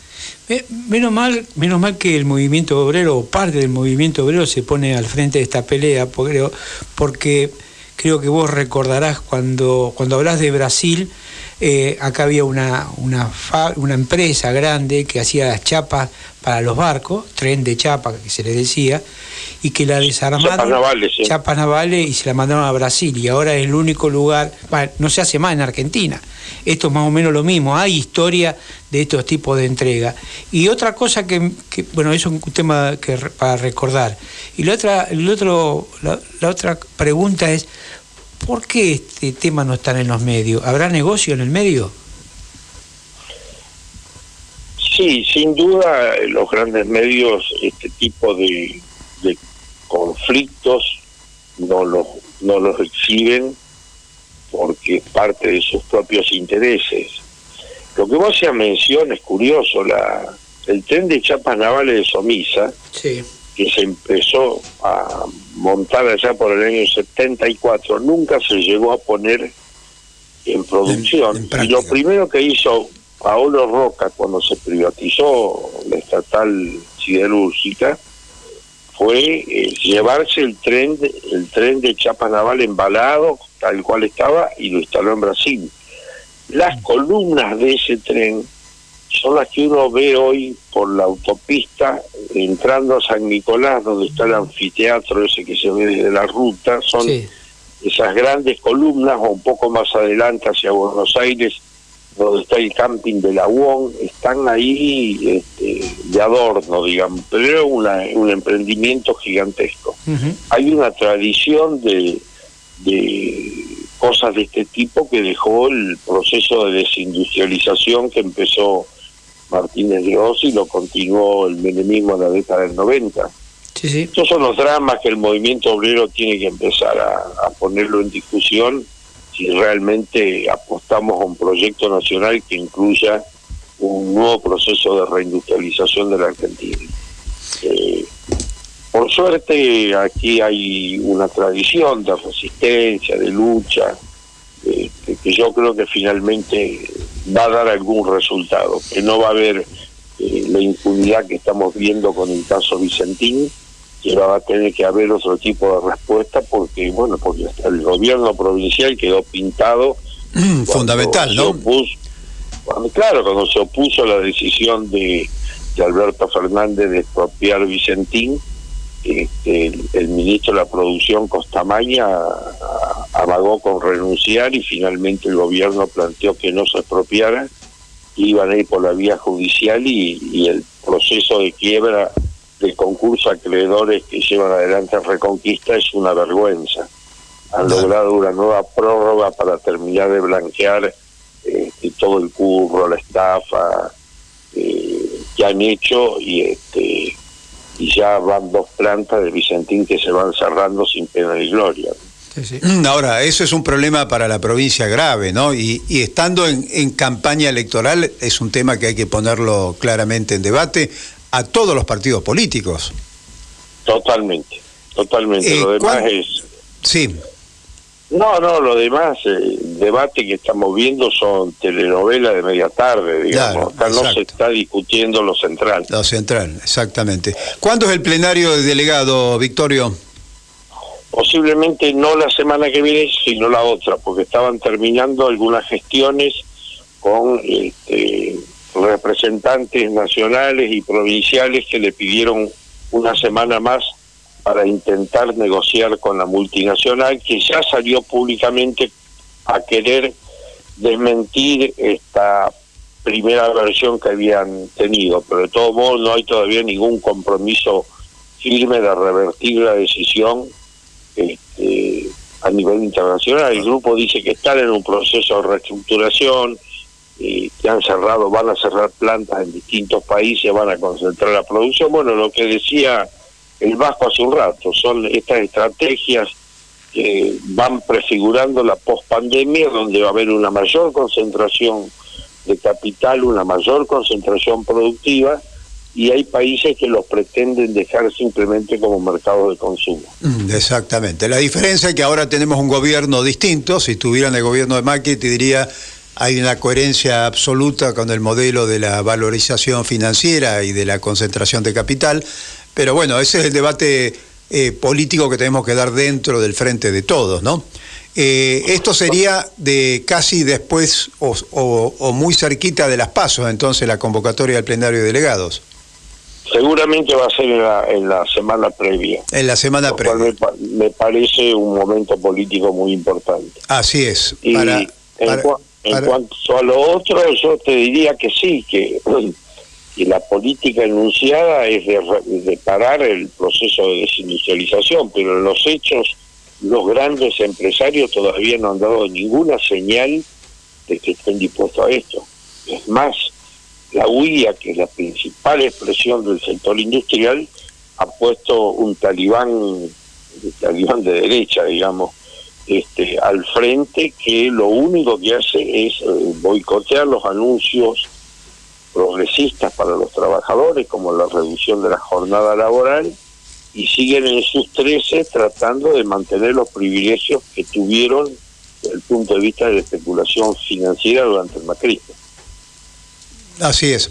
Ahí en el tema de la reducción de la jornada laboral eh, ha sido muy claro este Palazzo eh, en este planteo, ¿no? Y se ha generado un debate o se inicia un debate sobre este tema, más todavía porque eh, Palazzo es candidato a diputado nacional, es decir, está poniendo en agenda un tema que me parece estratégico en esta discusión de modelos de país.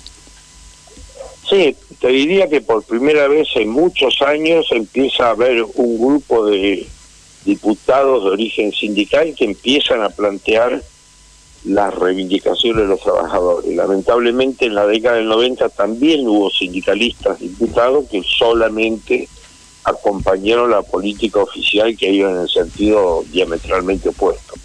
Estos son los debates que hay que dar. que Eh, todavía y que están pendientes. Eh, una última pregunta, Paulón. Eh, hay un libro que está, o que ya salió, que tiene tu prólogo del Pichi, ¿no? De, de Piccinini. ¿Qué nos podés comentar? Bueno, que salió hace dos días de la imprenta, que ha quedado muy muy linda, muy buen muy buena impresión, con testimonio de familiares, eh, de compañeros, de investigadores sociales sobre el villazo. Material, te diría, un libro casi académico, este, que bueno, se está vendiendo como pan caliente, se está vendiendo muchísimo y lo más llamativo es que eh, la venta anticipada que se hizo para poder juntar la plata para imprimirlo, más del 60% lo compraron seccionales de la Unión Obrera Metalúrgica. Muy Realmente bueno. una contribución extraordinaria de los compañeros de San Nicolás, Campana, Matanza, San Luis, Villa Constitución. ¿Cómo hace el SUTAP para, para comprar el libro? Bueno, ya va a llegar a Buenos Aires y vamos a hacer un, en, en uno de estos programas, vamos a hacer un trabajo especial contando un poco el relato que tiene el libro y diciendo dónde se va a poder adquirir. Bien, Bueno, yo me comprometo a comprar algunos libros para la militancia nuestra del sindicato. Bueno, muy bien, muy bien. Y esperamos contar con tu firma, además, en esos libros. Así será. Bueno, eh, estamos con... Victorio Paulón, que te agradecemos mucho, ya se nos fue el tiempo. Y bueno, te agradecemos mucho y bueno, vamos a seguir de cerca este conflicto en la multinacional Dow Chemical de Santa Fe, ¿no? La resistencia de los trabajadores. Un abrazo a todos. Un, abrazo, Eh, Victorio. eh, estuvimos con Victorio Paulón en la columna del Movimiento Obrero, que eh, Victorio Paulón además es secretario de Derechos Humanos de la CTA de los trabajadores y bueno, Un seguir lujo. de cerca, seguir de cerca el conflicto en la multinacional Dow Chemical en Santa Fe. Conflicto invisibilizado y una convocatoria a plenario de delegados generales. Se nos fue. Se nos fue ¡Dale, Linga! Llegó costeando la laguna, clavó su bandera nordelta, porque no le cabe ninguna. Esto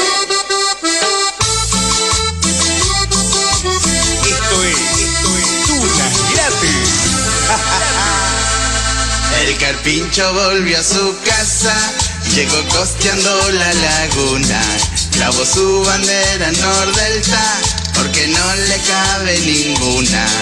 Y todas las manitos arriba, diciendo pal, pal, pal, pal, pal, pal, pal, pal, pal, pal, pal, Ay, carpincho malvado, ay, no seas así.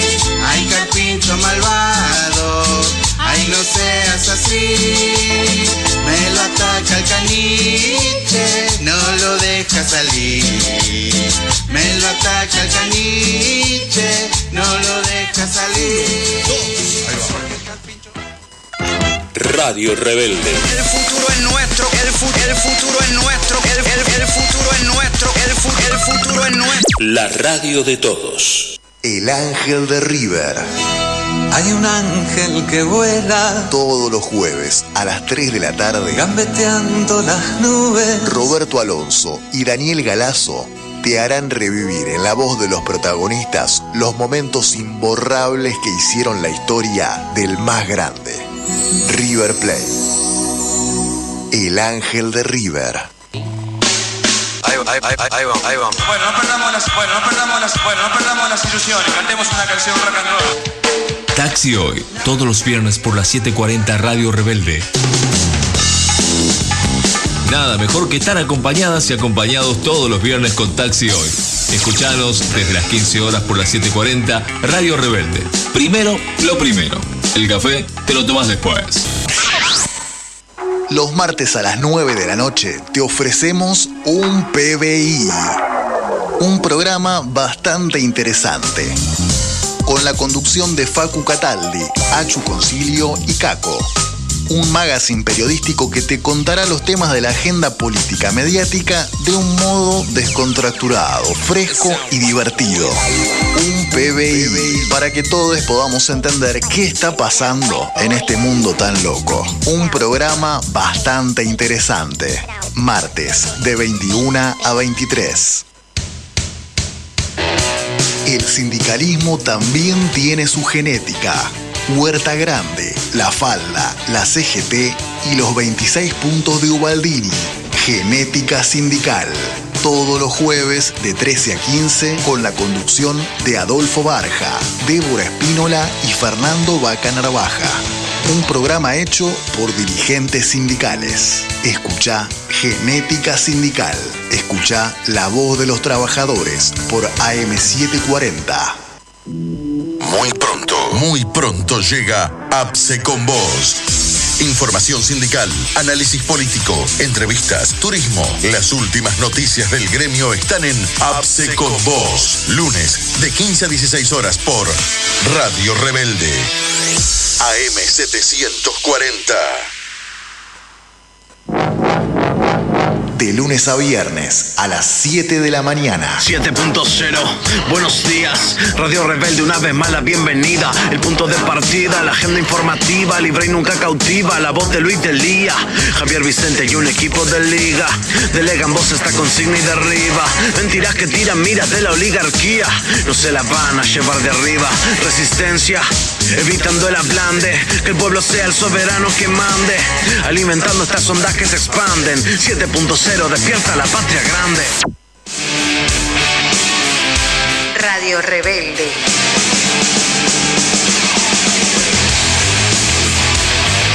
La radio de todos.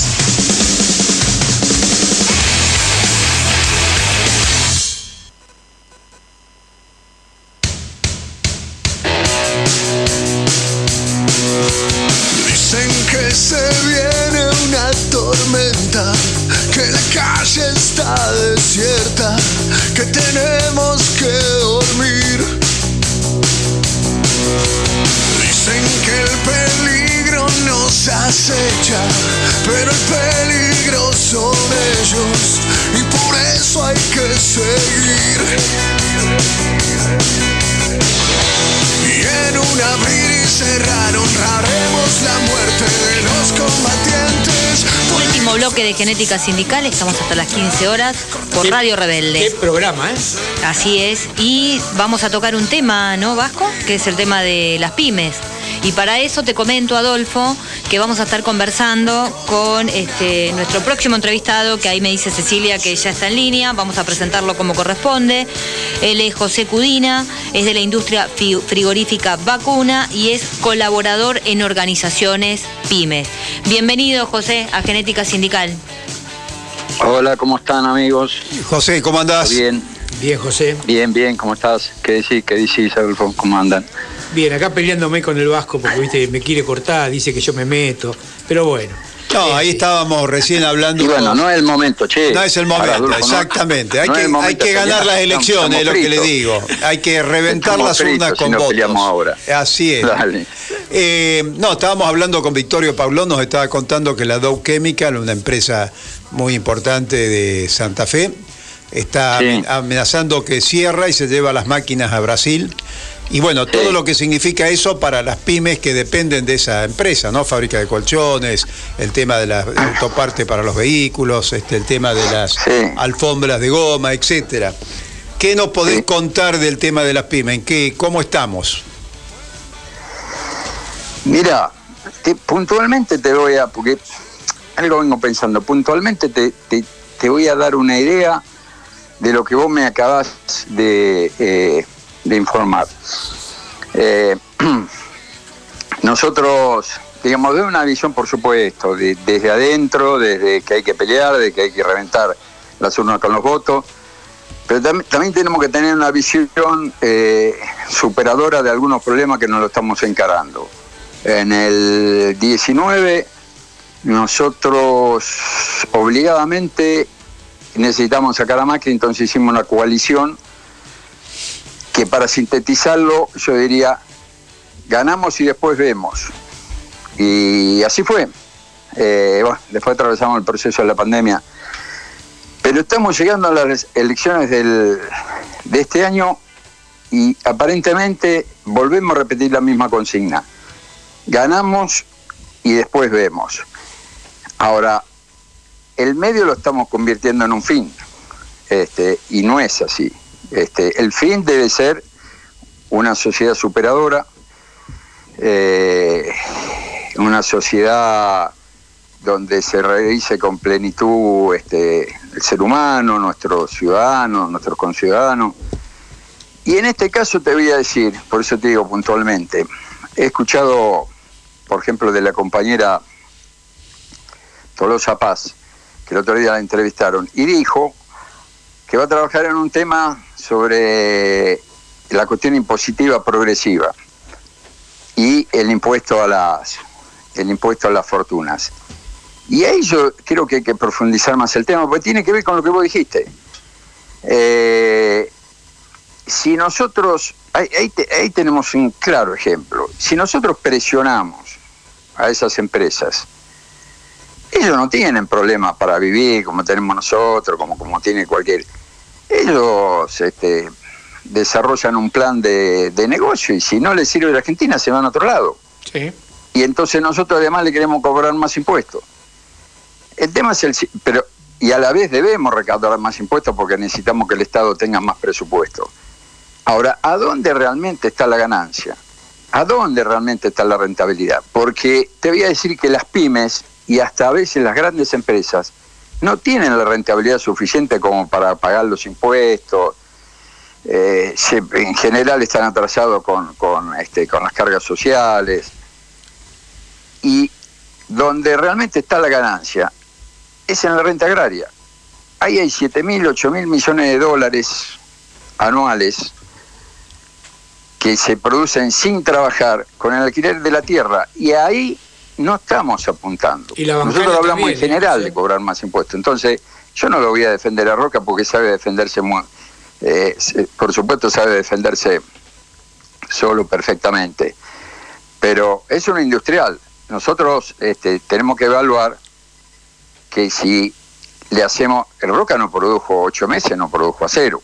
Este, y si nosotros lo presionamos con pagar impuestos, porque el Estado necesita impuestos, y Roca en su plan de negocio decide que Argentina no le sirve, nos quedamos sin acero y tenemos que importar el acero de Pakistán.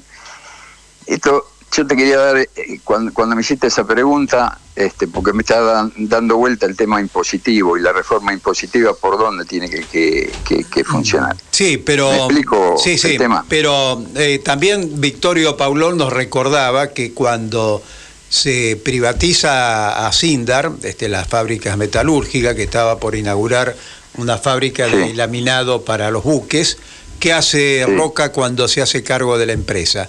Agarra, eh, estaba por inaugurarse, se lleva todas las máquinas a- al exterior, a Brasil. ¿Por qué?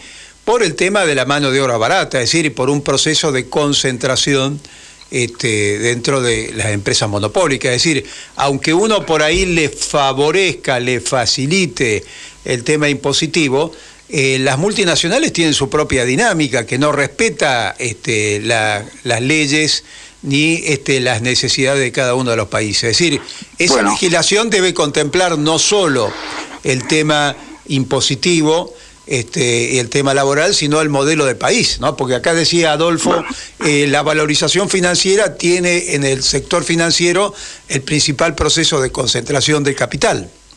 Exacto. Bueno, ahora volvemos a ese ejemplo.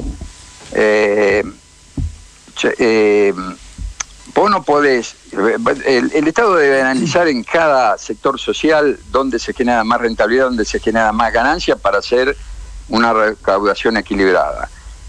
Eh, en este caso, cuando Roca decide llevarse las máquinas a Brasil y ta, ta, ta, ta, ahí lo que está, no es una cuestión impositiva, lo que está faltando es la intervención y la regulación del Estado en las actividades. ¿Se comprende? No, no, es, no es un problema impositivo. Claramente. Bueno, entonces, el problema impositivo lo vemos después. Cuando tenemos los costos de producción y tenemos los precios de venta, podemos nosotros sacar en realidad la rentabilidad que tiene la empresa. Y a partir de ahí, y a partir de ahí, cobrar impuestos razonables. Por eso te digo, como no tenemos esa mecánica, ¿entendés? Yo diría que primero observemos cuál y determinemos cuál es la rentabilidad de las empresas como para que después este, determinemos el monto de los de, de impositivo. Porque en general la industria no está teniendo rentabilidad, Vasco. En línea general, las pymes no tienen rentabilidad. Entonces, si a las pymes le obligas a pagar impuestos, carga social y todo eso, estamos con un problema. Es decir, vas acumulando una bola de nieve, debes esto, lo otro, papá, hace chique, eh, posdatado. Bueno, en algún momento se termina toda esta historia. Se termina y termina cerrando la, la- la empresa.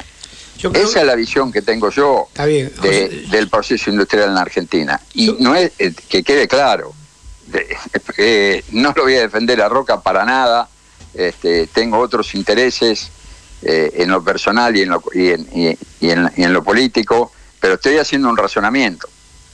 ¿eh? Está bien, vos dijiste algo que a mí me, me toca, me, me tocó, digamos, ¿no?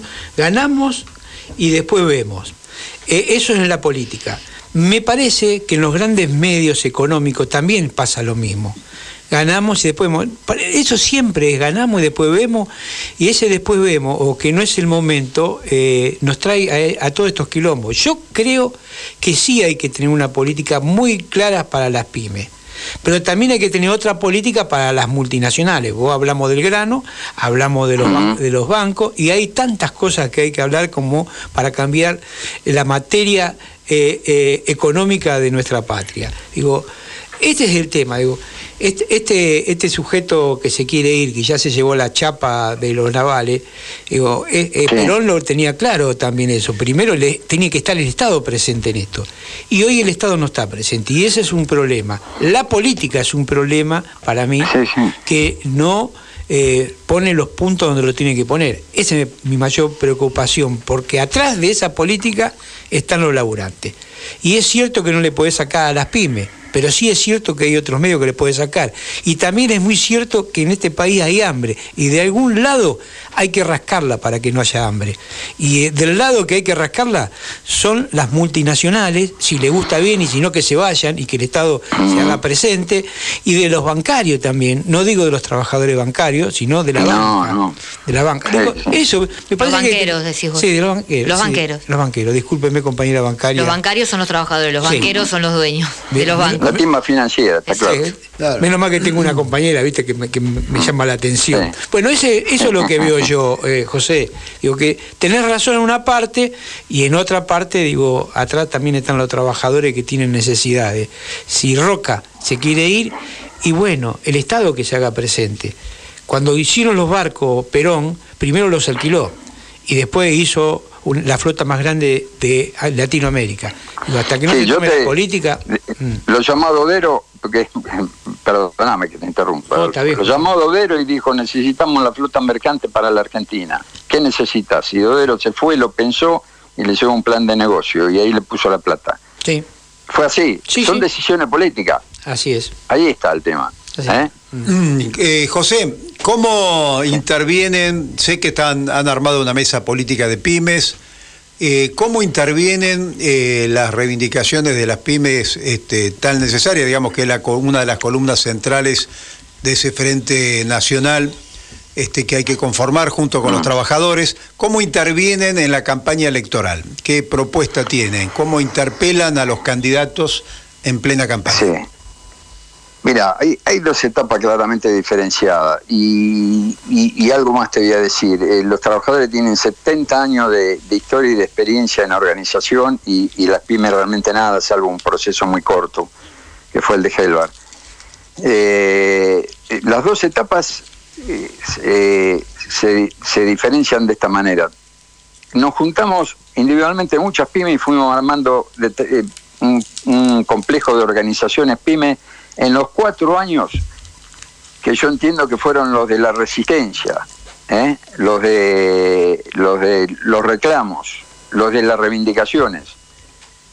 Cuando empezamos a hacer gobierno, claramente cambió la etapa. Había que construir, había que construir y había que aportar hacia una comunidad que discuta un modelo productivo, un modelo eh, de un modelo de desarrollo permanente, estable, sustentable e inclusivo.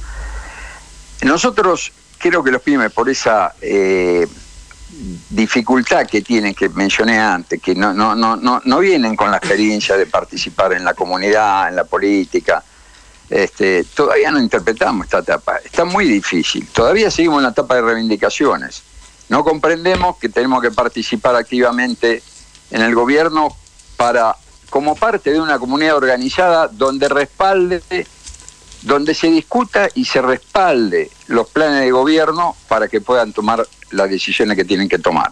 Porque si no existe esto, la comunidad, donde se apoyan las decisiones de las decisiones de, transformación del gobierno, y estamos dejando al gobierno solo. Entonces, en el ámbito sindical veo que, que se está generando un proceso de ebullición y participación y discusión de estas cosas. Y las pymes por ahora hay un esfuerzo individual. Eh, eh, digo, individual de, de- de- personas eh, que bueno que en esta en estos últimos en estas últimas semanas estamos tratando de, hilvanar, de concentrar todas estas ideas y formar una, una mesa, una mesa de acción política donde, donde se tenga una posición común y podamos participar en los diferentes espacios que tienen que ver con la formación de, de lo que llamamos la comunidad organizada, ¿no? Sí, en, en definitiva se trata de poner el caballo delante del carro, ¿no? Es decir, eh, algo de eso también ocurre en las estructuras políticas. Los compañeros entran en las disputas de los cargos institucionales y no se sabe para qué modelo, para qué propuesta. Este, Acá con las pymes pasa lo mismo, o sea, hay eh, una dispersión de entidades gremiales en las disputas, digamos, de, de cargos institucionales y, y no está claro eh, la propuesta del modelo de país que tenemos que plantearnos. Creo que en eso hay una similitud, ¿no? Y coincido plenamente con, con el planteo. eso empieza a desarrollarse, el tema de eh, poner primero la política de las pymes y después ver cada institución gremial cómo se lleva esa propuesta, esa política a las diferentes organizaciones gremiales. Seguro, seguro. Sí, sí, este, es lo que decís vos. Hay, digamos, producto de- de- de- del desarrollo de la conciencia de, este espacio, hay una, un- un, digamos, hay una falta de entendimiento de lo que es la participación política. Cuando asumía este gobierno, eh, se entendió que participar políticamente era ocupar una silla cuando nos invitaba el Ministerio de Producción. Y la verdad que era formalmente una silla donde se opinaba, pero, pero no se tenía, se tenía presencia física nada más, pero no se tenía presencia política, ni, ni, ni decisiones políticas, ni eran tenidas en cuenta. Entonces, bueno, un proceso también difícil que tiene que ver con la cultura eh, política y participativa de las pymes, pero indudablemente eh, esto hay que modificarlo porque es un sector importantísimo, hay 600.000 pymes más, sumarle todos los empleados y la familia, es una porción muy importante de la sociedad y no se puede construir un modelo productivo de desarrollo e inclusivo si no participa este sector, o si este sector no es consciente de- de- de- del programa que tenemos que construir. ¿no? Yo soy- eh, estoy diciendo esto y soy optimista porque estoy trabajando estoy trabajando en esto, pero eh, cuando hago estos comentarios tengo que decir que esta es la realidad, ¿no? Eh, el proceso va a ser posiblemente este, un poco más largo y un poco más lento que en, que en otro este, que en otro espacio. José- quizás nos ayuden, quizás quizás digo quizás nos ayuden eh, las organizaciones gremiales en este trabajo de confluencia que están haciendo para para empujarnos a, a- a- a entender que tenemos que tomar decisiones políticas nosotros también. Bueno, vos, José, eh, mandaste una consigna que decía ganemos y después vemos. Yo voy a cambiar esa consigna. Digo, ganemos y después eh, eh, peleemos, cambiemos de este modelo, exijamos. Digo, porque ya no va más un país así de este, con este modelo. Digo, hay que empezar a exigir. Si bien tenemos que ganar, tenemos que poner todas las fichas ahí para ganar, también sabemos que hay que exigirle. Y si no le exigimos, eh, va a pasar lo que está pasando ahora. ¿eh? Así que cambio Bueno, tu consigna. claro. Por, por lo menos yo le voy a cambiar para mí, no para los demás. Siempre, pero yo, yo te la, digamos, la, la, la- la profundizo un poco más, si, si, si, si tengo, veremos si tengo razón.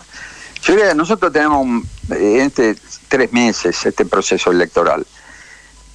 Por supuesto que vamos a trabajar con todo para ganar, pero nos hace falta una pata, que es la parte, construir la masa crítica. Nosotros tenemos que pavimentar en estos tres meses, empezar a pavimentar o a construir la base del, de- de- del- camino que tenemos que correr hacia el 2023. No pueden pasar estos tres meses de- desapercibidos y, y no, no constituirnos en una masa crítica frente o, o la necesidad de construir un programa que no lo tenemos. Ese programa no lo tenemos. Yo sé que es muy difícil porque eh, eh, hay una debilidad muy grande en este sector e incluso en, los sectores que tienen que ver con la actividad eh, económica en la Argentina. Pero bueno, hay dos o tres temas, dos o tres temas fundamentales. El, el precio de la comida, hay que tomar decisiones. No es difícil entender el precio de la comida porque, porque es alto y porque se origina. El tema de la energía. Nosotros estuvimos peleando hasta, hasta la policía, no, salimos a manifestar y nos tiró gases gases y, y ahora resulta que nos conformamos con el con el mismo precio de la energía que, que puso Aranguren. Eh, cuando el estudio, eh, hay compañeros que están estudiando, el, el- la boca de pozo este, es eh, eh, tres- 35 eh, pesos, el 35 dólares el barril, sumale 15, 20 y estamos en un, en, en un 50 pesos. Con eso nos da la mitad eh, la mitad del, del valor del combustible. Estos costos no lo estamos haciendo, parece un enigma. ¿Por qué la verdad que no nos metemos en los costos? Bueno, Parece hay, mucho, enigma. hay muchos temas por, por, por resolver, José, y te agradecemos mucho, pero se nos fue el programa, así que Dale, te dale. vamos a tener que, que despedir y te agradecemos mucho que hayas este, eh, establecido esta comunicación con nosotros. Un abrazo. Dale, un- Abrazo, José. Un abrazo, José. Conversamos Eh, con José gusto, Cudina, que él es de la industria frigorífica vacuna y colaborador en organizaciones pymes. Y lamentablemente se nos está yendo el programa y nos, quedamos, nos quedaron muchos temas afuera. Demasiados temas, pero fue un buen programa, ¿eh? emocionante, divertido, me gustó. Y bueno, faltaba vos al principio, pero viniste. Y De- después lo voy a escuchar a ver qué. A ver cómo está. A ver Muy cómo bien. estuvo. ¿Con qué nos vamos a despedir? ¿Con qué cortina Canción para musical? Una- Con el carpincho. A ver. recorriendo la ciudad, volviendo a Esto para- casa, esto para- recordando el humedal. Y al cheto siempre se le olvida que aparte de él también hay vida, entonces cree que es su tierra prometida.